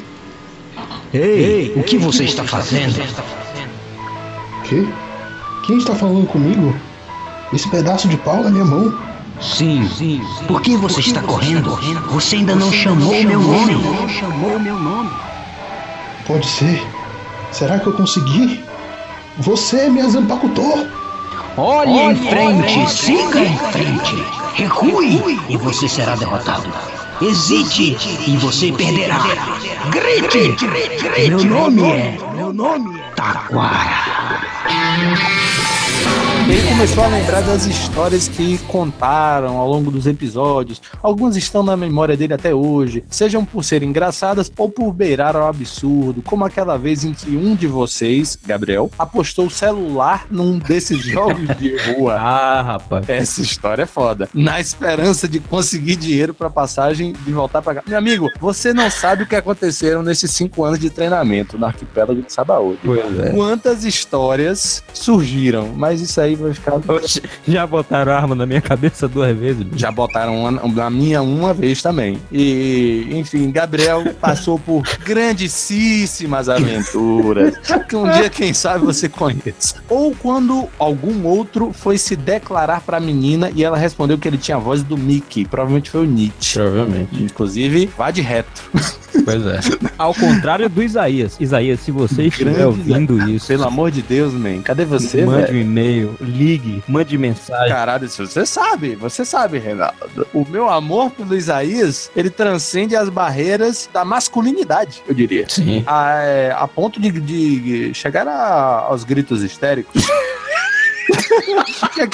Nosso grande amigo Isaías, manda um e-mail pra gente aí. Grande amigo Isaías, por favor, Isaías, se você estiver ouvindo, você sabe quem é. Ah, Você. Você, é você. É você, É você que eu tô é falando, você. é você. E gravava na telinha do fundinho verde na sua casa, que tinha um fio tudo maluco. Você, você mesmo, que tinha sua filhinha. Isso, isso. Entre em contato. Ele diz que, com essas e inúmeras outras risadas na memória, ele resolveu baixar todos os episódios que tinham num link lá na internet e escutou todos os programas desde o começo, nas longas viagens de carro que ele fazia com a família, cruzando o Rio Grande do Sul, de Porto Alegre a Itacuí. Ouvindo afogados, hein? Ouvindo aí as, as loucuras da, da Bahia com a família. Isso que é importante, tá? A família tem que ouvir. que. Ele disse que é uma cidade fronteira com a Argentina e são nove horas de estrada. Puta que pariu, meu irmão. Mas assim, também a gente, né? Não é de estrada, pra gente é brincadeira, né? Ah, meu amigo. Esses caras não sabem, Não Reinaldo. tá ligado, Não, não. sabem, é tudo garoto. se, se botar ali na, na estação Mussurunga, não chega em casa, rapaz. E as várias viagens de 27 horas de ônibus? Ô, meu amigo, é o famoso eu vou para Goiânia. tá pensando o quê? Ele disse que nós éramos o entretenimento dele. Olha que coisa maravilhosa. E da família toda, toda a família brasileira, esta putaria aqui. Jamais esquece a gargalhada que ele deu quando eu disse que eu odeio o Sul e, abre aspas, né? Vão se foder gaúchos com seus pampas e essa porra toda. Vou te dizer que eu visitei o Sul na minha lua de mel e eu ainda odeio o Sul. Assim, Gramado é uma cidade muito bonita, mas sulistas, eu tenho que confessar uma coisa pra vocês. Vocês são meio aviadados. Mas não é o sotaque, tchê? Eu não sei o que é. Em Gramado, eu só encontrei dois tipos de homens. Ou o cara era um lenhador alemão, Aham. ou o cara era uma bicha. E, ou a bicha é casada. Sabe aquela bicha que é Caetano Veloso, que disfarça? Sim. É, casando. é, vários processos aqui, né? Nesse meio, inclusive. Todo mundo afeminado, man. Puta que pariu, gente. Que tá, man? Eu- Pelo amor de Deus. Isso aí, man. Você tá casado aí já, tá se preocupando com isso por quê? Não, porque é muito triste você ver um lugar tão bonito do, do Brasil, tão desenvolvido, pessoas Cuidado com que você vai falar. Não, olha só. um lugar bonito, super desenvolvido. É foda. Pô, Rio Grande do Sul, eu cheguei lá em Gramado, a gente caiu, inclusive, em- eu e Raíssa, em dois negócios, fechamos dois negócios terríveis, fomos literalmente assaltados pelos empresários gramadenses, de tão deslumbrados que nós estávamos. Não era o Brasil. Comprou apartamento na planta, foi Comprei um apartamento na planta. Puta que eu Um pariu. apartamento na planta em Gramado Porra, e comprei um pedaço de uma terma. É fantástico a cidade, é fantástico o lugar. Mas é todo mundo viado, man. E aí você fica. é, não- porra. Você não pode nem xingar ele, né? Você é viado. Pô, exatamente, não dá. Imposta a voz, gente. Imposta a voz, dá uma impostada, pelo amor de Deus. Com isso tudo em mente, ele fez questão de mandar uma mensagem pra página, apenas para deixar registrado a admiração pela gente. E pra surpresa dele, ele foi respondido. Olha aí. Naquele dia, o Gabriel respondeu ele, agradecendo as palavras e chamou pra tocar uma ideia no Skype. Tempo livre, né? Gabriel? Sim, foto de boleto. Conversamos por cerca de uma hora e meia sobre a vida, onde ele me apresentou o Bukowski. E hoje, conhecendo melhor o autor, ele percebe como esse autor era uma influência no modo com o qual o Gabriel percebia as coisas. E eu não sei se o Gabriel mudou. O Gabriel, assim, mudou muito de lá pra cá, mas. É, Gabriel sempre muda. Mas, assim, sempre tem uma essência, né? Essa essência meio beatnik, de. Beat, eu ouvi beatnik que me lembra de punk rock californiano, é isso mesmo? Beleza, Que, que lembra daquele nosso amigo que não grava mais com a gente? Não grava mais, que agora tá na Globo. Mas assim, ainda tem essa essência dentro de Gabriel, né? De na sarjeta. Todo dia eu imagino o Gabriel, pelo menos uma vez por semana, acordando naquele cantinho, naquela água onde o show que lavava salsicha, só que do pelourinho, com um cigarro que caiu da boca assim pra camisa e tá queimando o bolso da camisa, sabe? Olha, provavelmente já aconteceu. Provavelmente tá acontecendo agora, inclusive, né? Por isso que ele não tá gravando os e-mails. Eu já vi Gabriel, tá ligado ligado os caras que vendem dogão, né, na praça. Aí tinha um cara vendendo dogão no, no, no Rio Vermelho, ali, na praça do Rio Vermelho. Eu acho que ele tava sem dinheiro pra comprar, não sei, alguma coisa assim. Aí eu comprei o, pra mim, só que era muito grande, né? Porque o, o, o dogão aqui de Salvador é o que? É três salsichas com a, um, cheio de coisa. É, aí dei pra ele, né, o, o, o metade, sei lá. E aí, porque é muita coisa, foi, vai escorregando, né, o, o, o molho. Sim. Aí a salsicha escorregou e caiu no chão da praça. Caralho, eu lembro disso. Gabriel pegou a salsicha e comeu. Passou o dedinho na face exposta e enfiou na boca. É isso. E não foi aquele negócio de, opa, caiu aqui, vou pegar, não, irmão. O negócio caiu, ficou caído assim, ele ficou olhando. Ele pensando assim, porra, eu pego ou não pego? Ele passou assim, tipo, uns 15 segundos Ah, observando. tá aí saudável, bem, sem coringa. Ah, saudável pra caralho, anticorpos. Ao longo da conversa, ele conversou com o Gabriel sobre o fim do Afogados, sobre o que eles estavam fazendo da vida, sobre o possível regresso do programa ali, acabou acontecendo, né? Profético. Onde Gabriel incentivou o brother aí a comentar nas publicações abandonadas da página, questionando o assunto. Olha aí, Gabriel fazendo um plano oculto para Afogados voltar. Ao final da conversa, ele lembra de falar que era uma honra conversar com ele por ser uma das pessoas cujo trabalho ele admirava. E ele foi respondido com, abre parênteses, honra o caralho, meu irmão. Sou gente que nem você, tamo trocando papo de boa aqui. Um ou dois anos depois, numa nova onda de nostalgia, ele enviou mais umas mensagens pro gordo pelo Skype. Dessa vez não teve retorno, provavelmente porque a gente abandonou o Skype, cara. É, a gente não, a gente não usa mais A gente usa mais que também tem uma história acerca disso. Tá falando, Sofá? Traumas e derrotas parte 3 ou perdendo momentos. Porque essa foi uma perdição. Foi uma perdição de momentos. Atualmente ele tem 22 anos, está para se formar em publicidade. O que, que você acha dessa, dessa areia? Eu acho que, rapaz, eu não vou dizer não pra ele não largar a faculdade.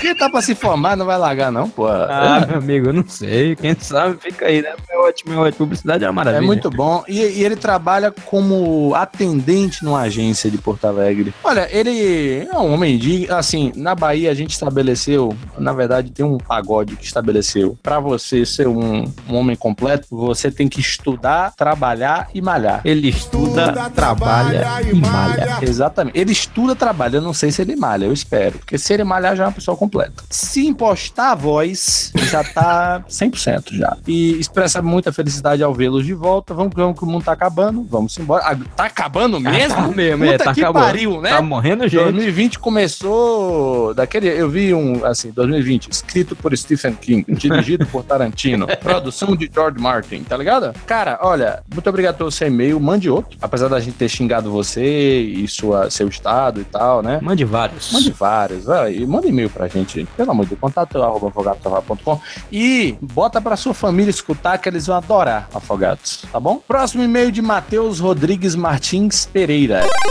Ele mandou e-mail da última vez, eu acho. É o Vulgo Baiano. Opa! Ah, opa! Grande Matheus. Muito obrigado por ter mandado de volta, meu amigo. Você é um exemplo a ser seguido. Você é um exemplo. Vamos falar, olha, vamos dar um presente pro Matheus por ele ter mandado e-mail duas vezes seguidas. Deixa eu ver. É. Um sete belo. Mas aí não tem como mandar pra ele. Manda correio, manda aí seu endereço, irmão, que a gente manda um sete não, belo. Não, eu não vou mandar um sete belo pro correio. Eu vou, eu, vou, eu vou falar seu nome de novo, que é o que eu posso fazer. Matheus Rodrigues Martins Pereira, grande sujeito, mandou aí duas vezes um e-mail seguidos. Você tem obrigado especial. E se mandar o terceiro, Ele pode pedir uma música.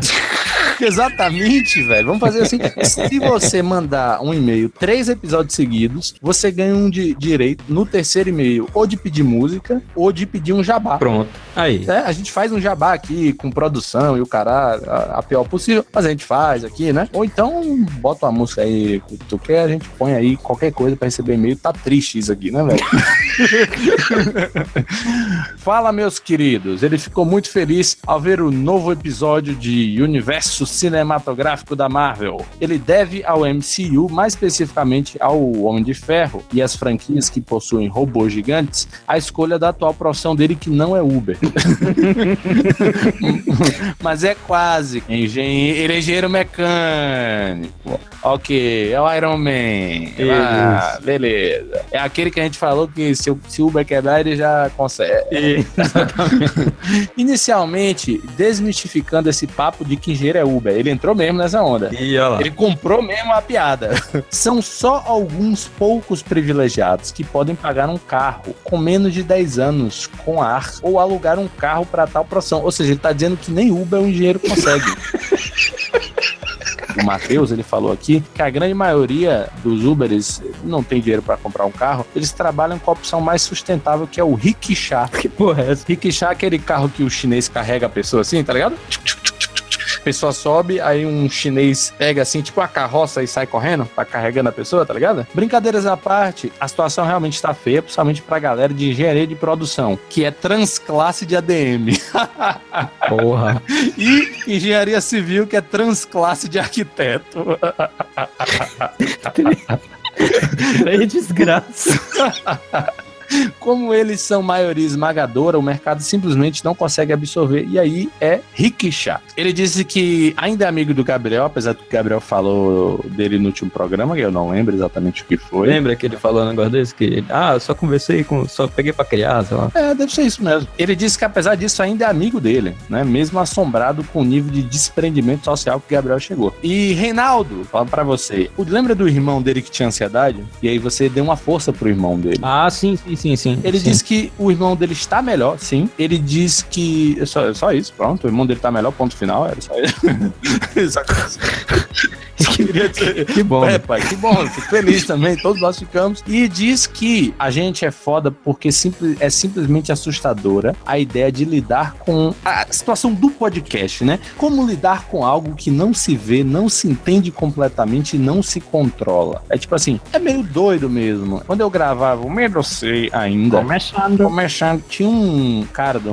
Medo C, eu não lembro o nome dele, mas que uma vez ele entrou pra gravar com a gente, ele era ouvinte, né? E aí ele entrou e ele começou a falar comigo como se eu fosse um amigão dele. E tipo assim, eu nunca vi mais gordo. Eu não sei quem era aquela pessoa, sabe? Mas essa pessoa conhece você há muito tempo, né? A galera da Afogados conhece a gente, porra, desde quando a gente tinha o quê? 17 anos?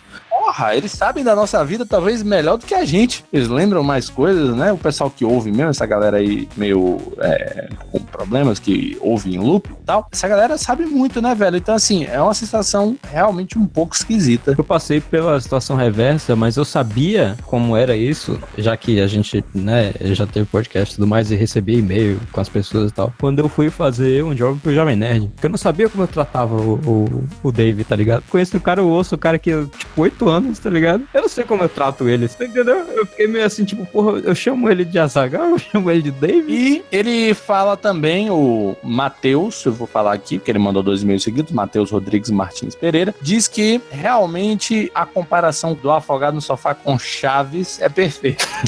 que é aquela coisa de você saber a piada que vai vir e você rir do mesmo jeito, tá ligado? Ele disse que até hoje escuta o Tanguinha, olha isso. Grande tanguinha. Valeu, pombo. Valeu, Pombo, valeu, Bode, valeu, Bluff. Ele ainda ouviu mais um cast, que eu já participei, inclusive, né? Do Rick Soares, grande Rick. Abraço pro Rick, né? Fez umas coisas aí que mais a gente não.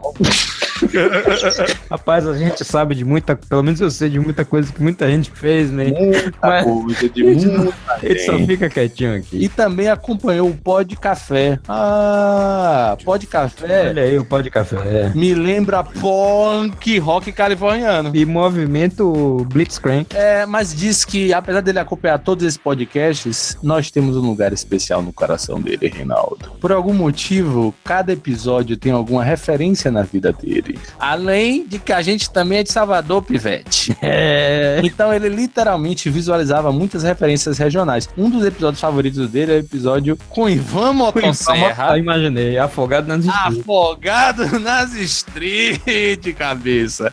Ele sabia cada lugar que a gente falava. Rio Vermelho, o Inferno da Lapa, as nossas escolas e assim vai. O ponto de respawn do Pelourinho. Aquela sacola de laranja. E Gabriel sabia que era de laranja porque tinha escrito laranja. Ele sente um pouco de falta desse regionalismo, porque os amigos dele, ele, ele é baiano, mas eu acho que não tá mais na Bahia. Os melhores amigos dele ficaram por lá. Ah, meu amigo, eu conheço esse sentimento. E com os papos do Afogados, ele simplesmente se sente de volta. Aquela época dos 15, 18 anos, correndo dos maloqueiros ali no Parque do Costa Azul. Porra, é pertinho daqui de casa. Olha aí, o cara tá. O cara mora Até o G Barbosa, porra, você corria muito, velho. época em que ele praticava karatê com o falecido sensei dele. E por que porra você tava correndo dos maluqueiros? Porque karatê é, não, não, não, não vence arma de fogo, né, meu? Eu acho. Olha só, ele praticava karatê com o falecido sensei dele, que Deus o tenha, no já não mais existente Baneb. O que é isso, Reinaldo? Baneb, eu, eu tô ligado. eu- Não me é estranho esse nome, não. Eu acho que é um lugar. Não, assim, obviamente é, porra. Tem aqui, ó. Governo quer renegociar a herança maldita do Baneb. É a porra. É a porra, não deve ser coisa boa, não. Então. ele fazia Kumon também, quem nunca? Grande Kumon, é. Grande, só deu. Esse Kumon, né? Sem explicação, né, man? É um smile mais, mais mal feito do mundo, escrito Kumon, e todo mundo sabe o que é e pra que serve. Porra, meu irmão. Pelo amor de Deus. E fazia um cursinho também pra escola militar no Imbuí. Porra, fiz prova pra escola militar também várias vezes, é, perdi todas. São muitas boas memórias. Esse é só um dos motivos pelos quais ele nos ouviu em loop por seis anos. E ele diz, é, botou um adendo aqui maluco, imagem do Reinaldo comendo alguém de quatro e mandando aquela frase: All those moments will be lost in time, like tears in rain. Você falou que comia mulher de quatro chorando. No mais, muito obrigado. Fiquem com Eru Ilvatar, que é o deus de é, Senhor dos Anéis. E observação: puta que pariu, o Magal tem que se esforçar muito pra bater um motor. Eu sou um cara esforçado. Próximo e-mail do Luan Oliveira. Ele fala que o nome dele é Luan Oliveira. mora em Curitiba e é estudante de geologia, mas já morou em 26 estados. Porra! Caralho, esse cara aí. Ele disse que no Afogadinhos, que eu gostei desse nome, Afogadinhos, a gente já leu um e-mail dele, mas gostaria de dizer que vocês também fizeram parte da minha vida nesses últimos anos. Ele é uma pessoa muito sucinta, odeia escrever coisas longas, que ele sente que está enrolando, e vai se esforçar em enviar um e-mail com alguma coisa a adicionar enquanto vocês gravarem episódios novos. Se esforce, porque esse, esse aqui realmente não tá adicionando muita coisa, não. Quanto aos Vingadores, ele prefere muito mais filmes tipo Black Exploitation. Alguma chance de voltar aqueles convidados do Pó de Café? Olha, eu vou dizer, eu já vou adiantar pra você que difícil. Difícil, tá? Mas não vamos perder as esperanças. Ele diz atenciosamente, Luan, obrigado por esses anos quando ele conseguiu um estágio na área dele, vai fazer que nem o Tarek pra manter a gente motivado, vai dar um dinheirinho pra gente. Ah, muito obrigado. Muito obrigado, muito obrigado por mandar e-mail também. Muito obrigado por mandar e-mail, exatamente. Enquanto você não consegue dinheirinho pro estágio, manda e-mail. E fala pro amigo do lado, ó, tem um podcast aí afogado no sofá. Ou, ou o próximo e-mail é do Giuseppe. Giuseppe. Maqui. Giuseppe diz que está muitíssimo feliz com o retorno do podcast. Ele disse que conheceu na adolescência através de um site que fazia tirinhas baseados em ilustrações sequenciais produzidas na Colômbia, porém com chineses. Olha aí. E que ele nunca soube o que caralho tinha acontecido até o dia de hoje sobre o desaparecimento do blog. Ah, eu vou te contar, cara, eu vendi o blog. Ah, ele disse que conheceu Afogados quando ele morava em São Paulo e quando ele voltou para a cidade natal dele, Paulo Afonso. Eita, Paulo Afonso! Dois lugares que Reinaldo tem uma conexão excelente. Sim. Inclusive, se você ainda estiver em Paulo Afonso, vá prestar homenagem ao meu falecido avô, tem lá um monumento dele. Ah, Deus o tenha, eu lembro dessa época. É, Antônio de Pádua. Avô pro par de pai, né? Par de mãe. Tá vivo ainda o seu, seu outro avô? Não foi o que eu vi morrer. Foi o que você viu morrer? É, quando eu tinha 9, 10 anos, lembra? Que eu vi aqui no quarto, ele teve. Saiu sangue da boca dele, teve. Enfim. É. Cada dia mais eu entendo por quê. É. Porque você é como é. Cada dia que passa, eu descubro É, mais uma então. coisa. Aconteceram várias coisas na vida dele. Ele trabalhou, os pais dele se separaram. Ah, é triste, né? Fez arqueologia e ele botou acento no O. Gramática ele não fez. O cara saiu da UNEB, mas faz mestrado na UFBA hoje. Você, você viu aquele cara que fez um mestrado na UFBA UFBA sobre rola, sobre banheirão. Não. Um cara fez um mestrado na UFBA sobre o, o banheirão. Você sabe o que é banheirão? Não tenho a menor ideia. Banheirão é orgias de viados que acontecem em banheiros públicos. Da UFBA. Da UFBA e do Estação da Lapa. Inclusive, uma vez eu fui mijar no, de noite, no- eu tava voltando da casa de Raíssa, quando eu era namorada dela ainda. O banheiro, o banheiro masculino é um lugar um pouco tenso, né? É, é, um, é um pouco uma selva, né? Cada um entra lá e é um lobo, cada um vigia a sua área em volta. E literalmente demarca o seu território. E aí eu fui mijar, pintou um cara do lado, e aí, com perdão da ironia da palavra pintou, né? O cara ficou tentando olhar. Sabe quando você vê o cara tentando olhar sua rola? Tipo assim, tipo, descaradamente o cara vira a cabeça assim, só esperando você abrir a oportunidade pra ele chupar seu pau. Caralho, hein? É muito degradante. E aí o cara fez o mestrado nisso, na UFBA. E o grande Giuseppe também tá fazendo mestrado na UFBA, então eu espero que você não esteja fazendo mestrado sobre banheirão. Ano passado, ele achou um cara que repostou todos os podcasts do Afogados num site, não precisa mais Tem disso. todos os podcasts antigos no nosso site, Afogadosafá.com, o grande maravilhoso site. E tem ainda nos, no, nos agregadores, nos agregadores. ele passou o ano reprisando e matando saudades daquele que pra ele é o melhor podcast de todos. Ah, que, Oh. que é isso, Giuseppe? Não é pra tanto. É, sempre se perguntou o que tinha acontecido com a gente. E do nada me aparece uma propaganda no, no Instagram sobre um podcast Afogado no Sofá. Sobre o que aconteceu com a gente. É. Olha só, ele se perguntou, ele achou que eram é, farsas, farsantes. E aí ele, ele fala assim: quem são esses que ousam roubar a identidade do melhor podcast já inventado pela humanidade? Hã? E para minha surpresa, era realmente a gente. Olha só, para surpresa dele, né? Ele fica feliz e ansioso pelos próximos episódios. Muito obrigado, Giuseppe.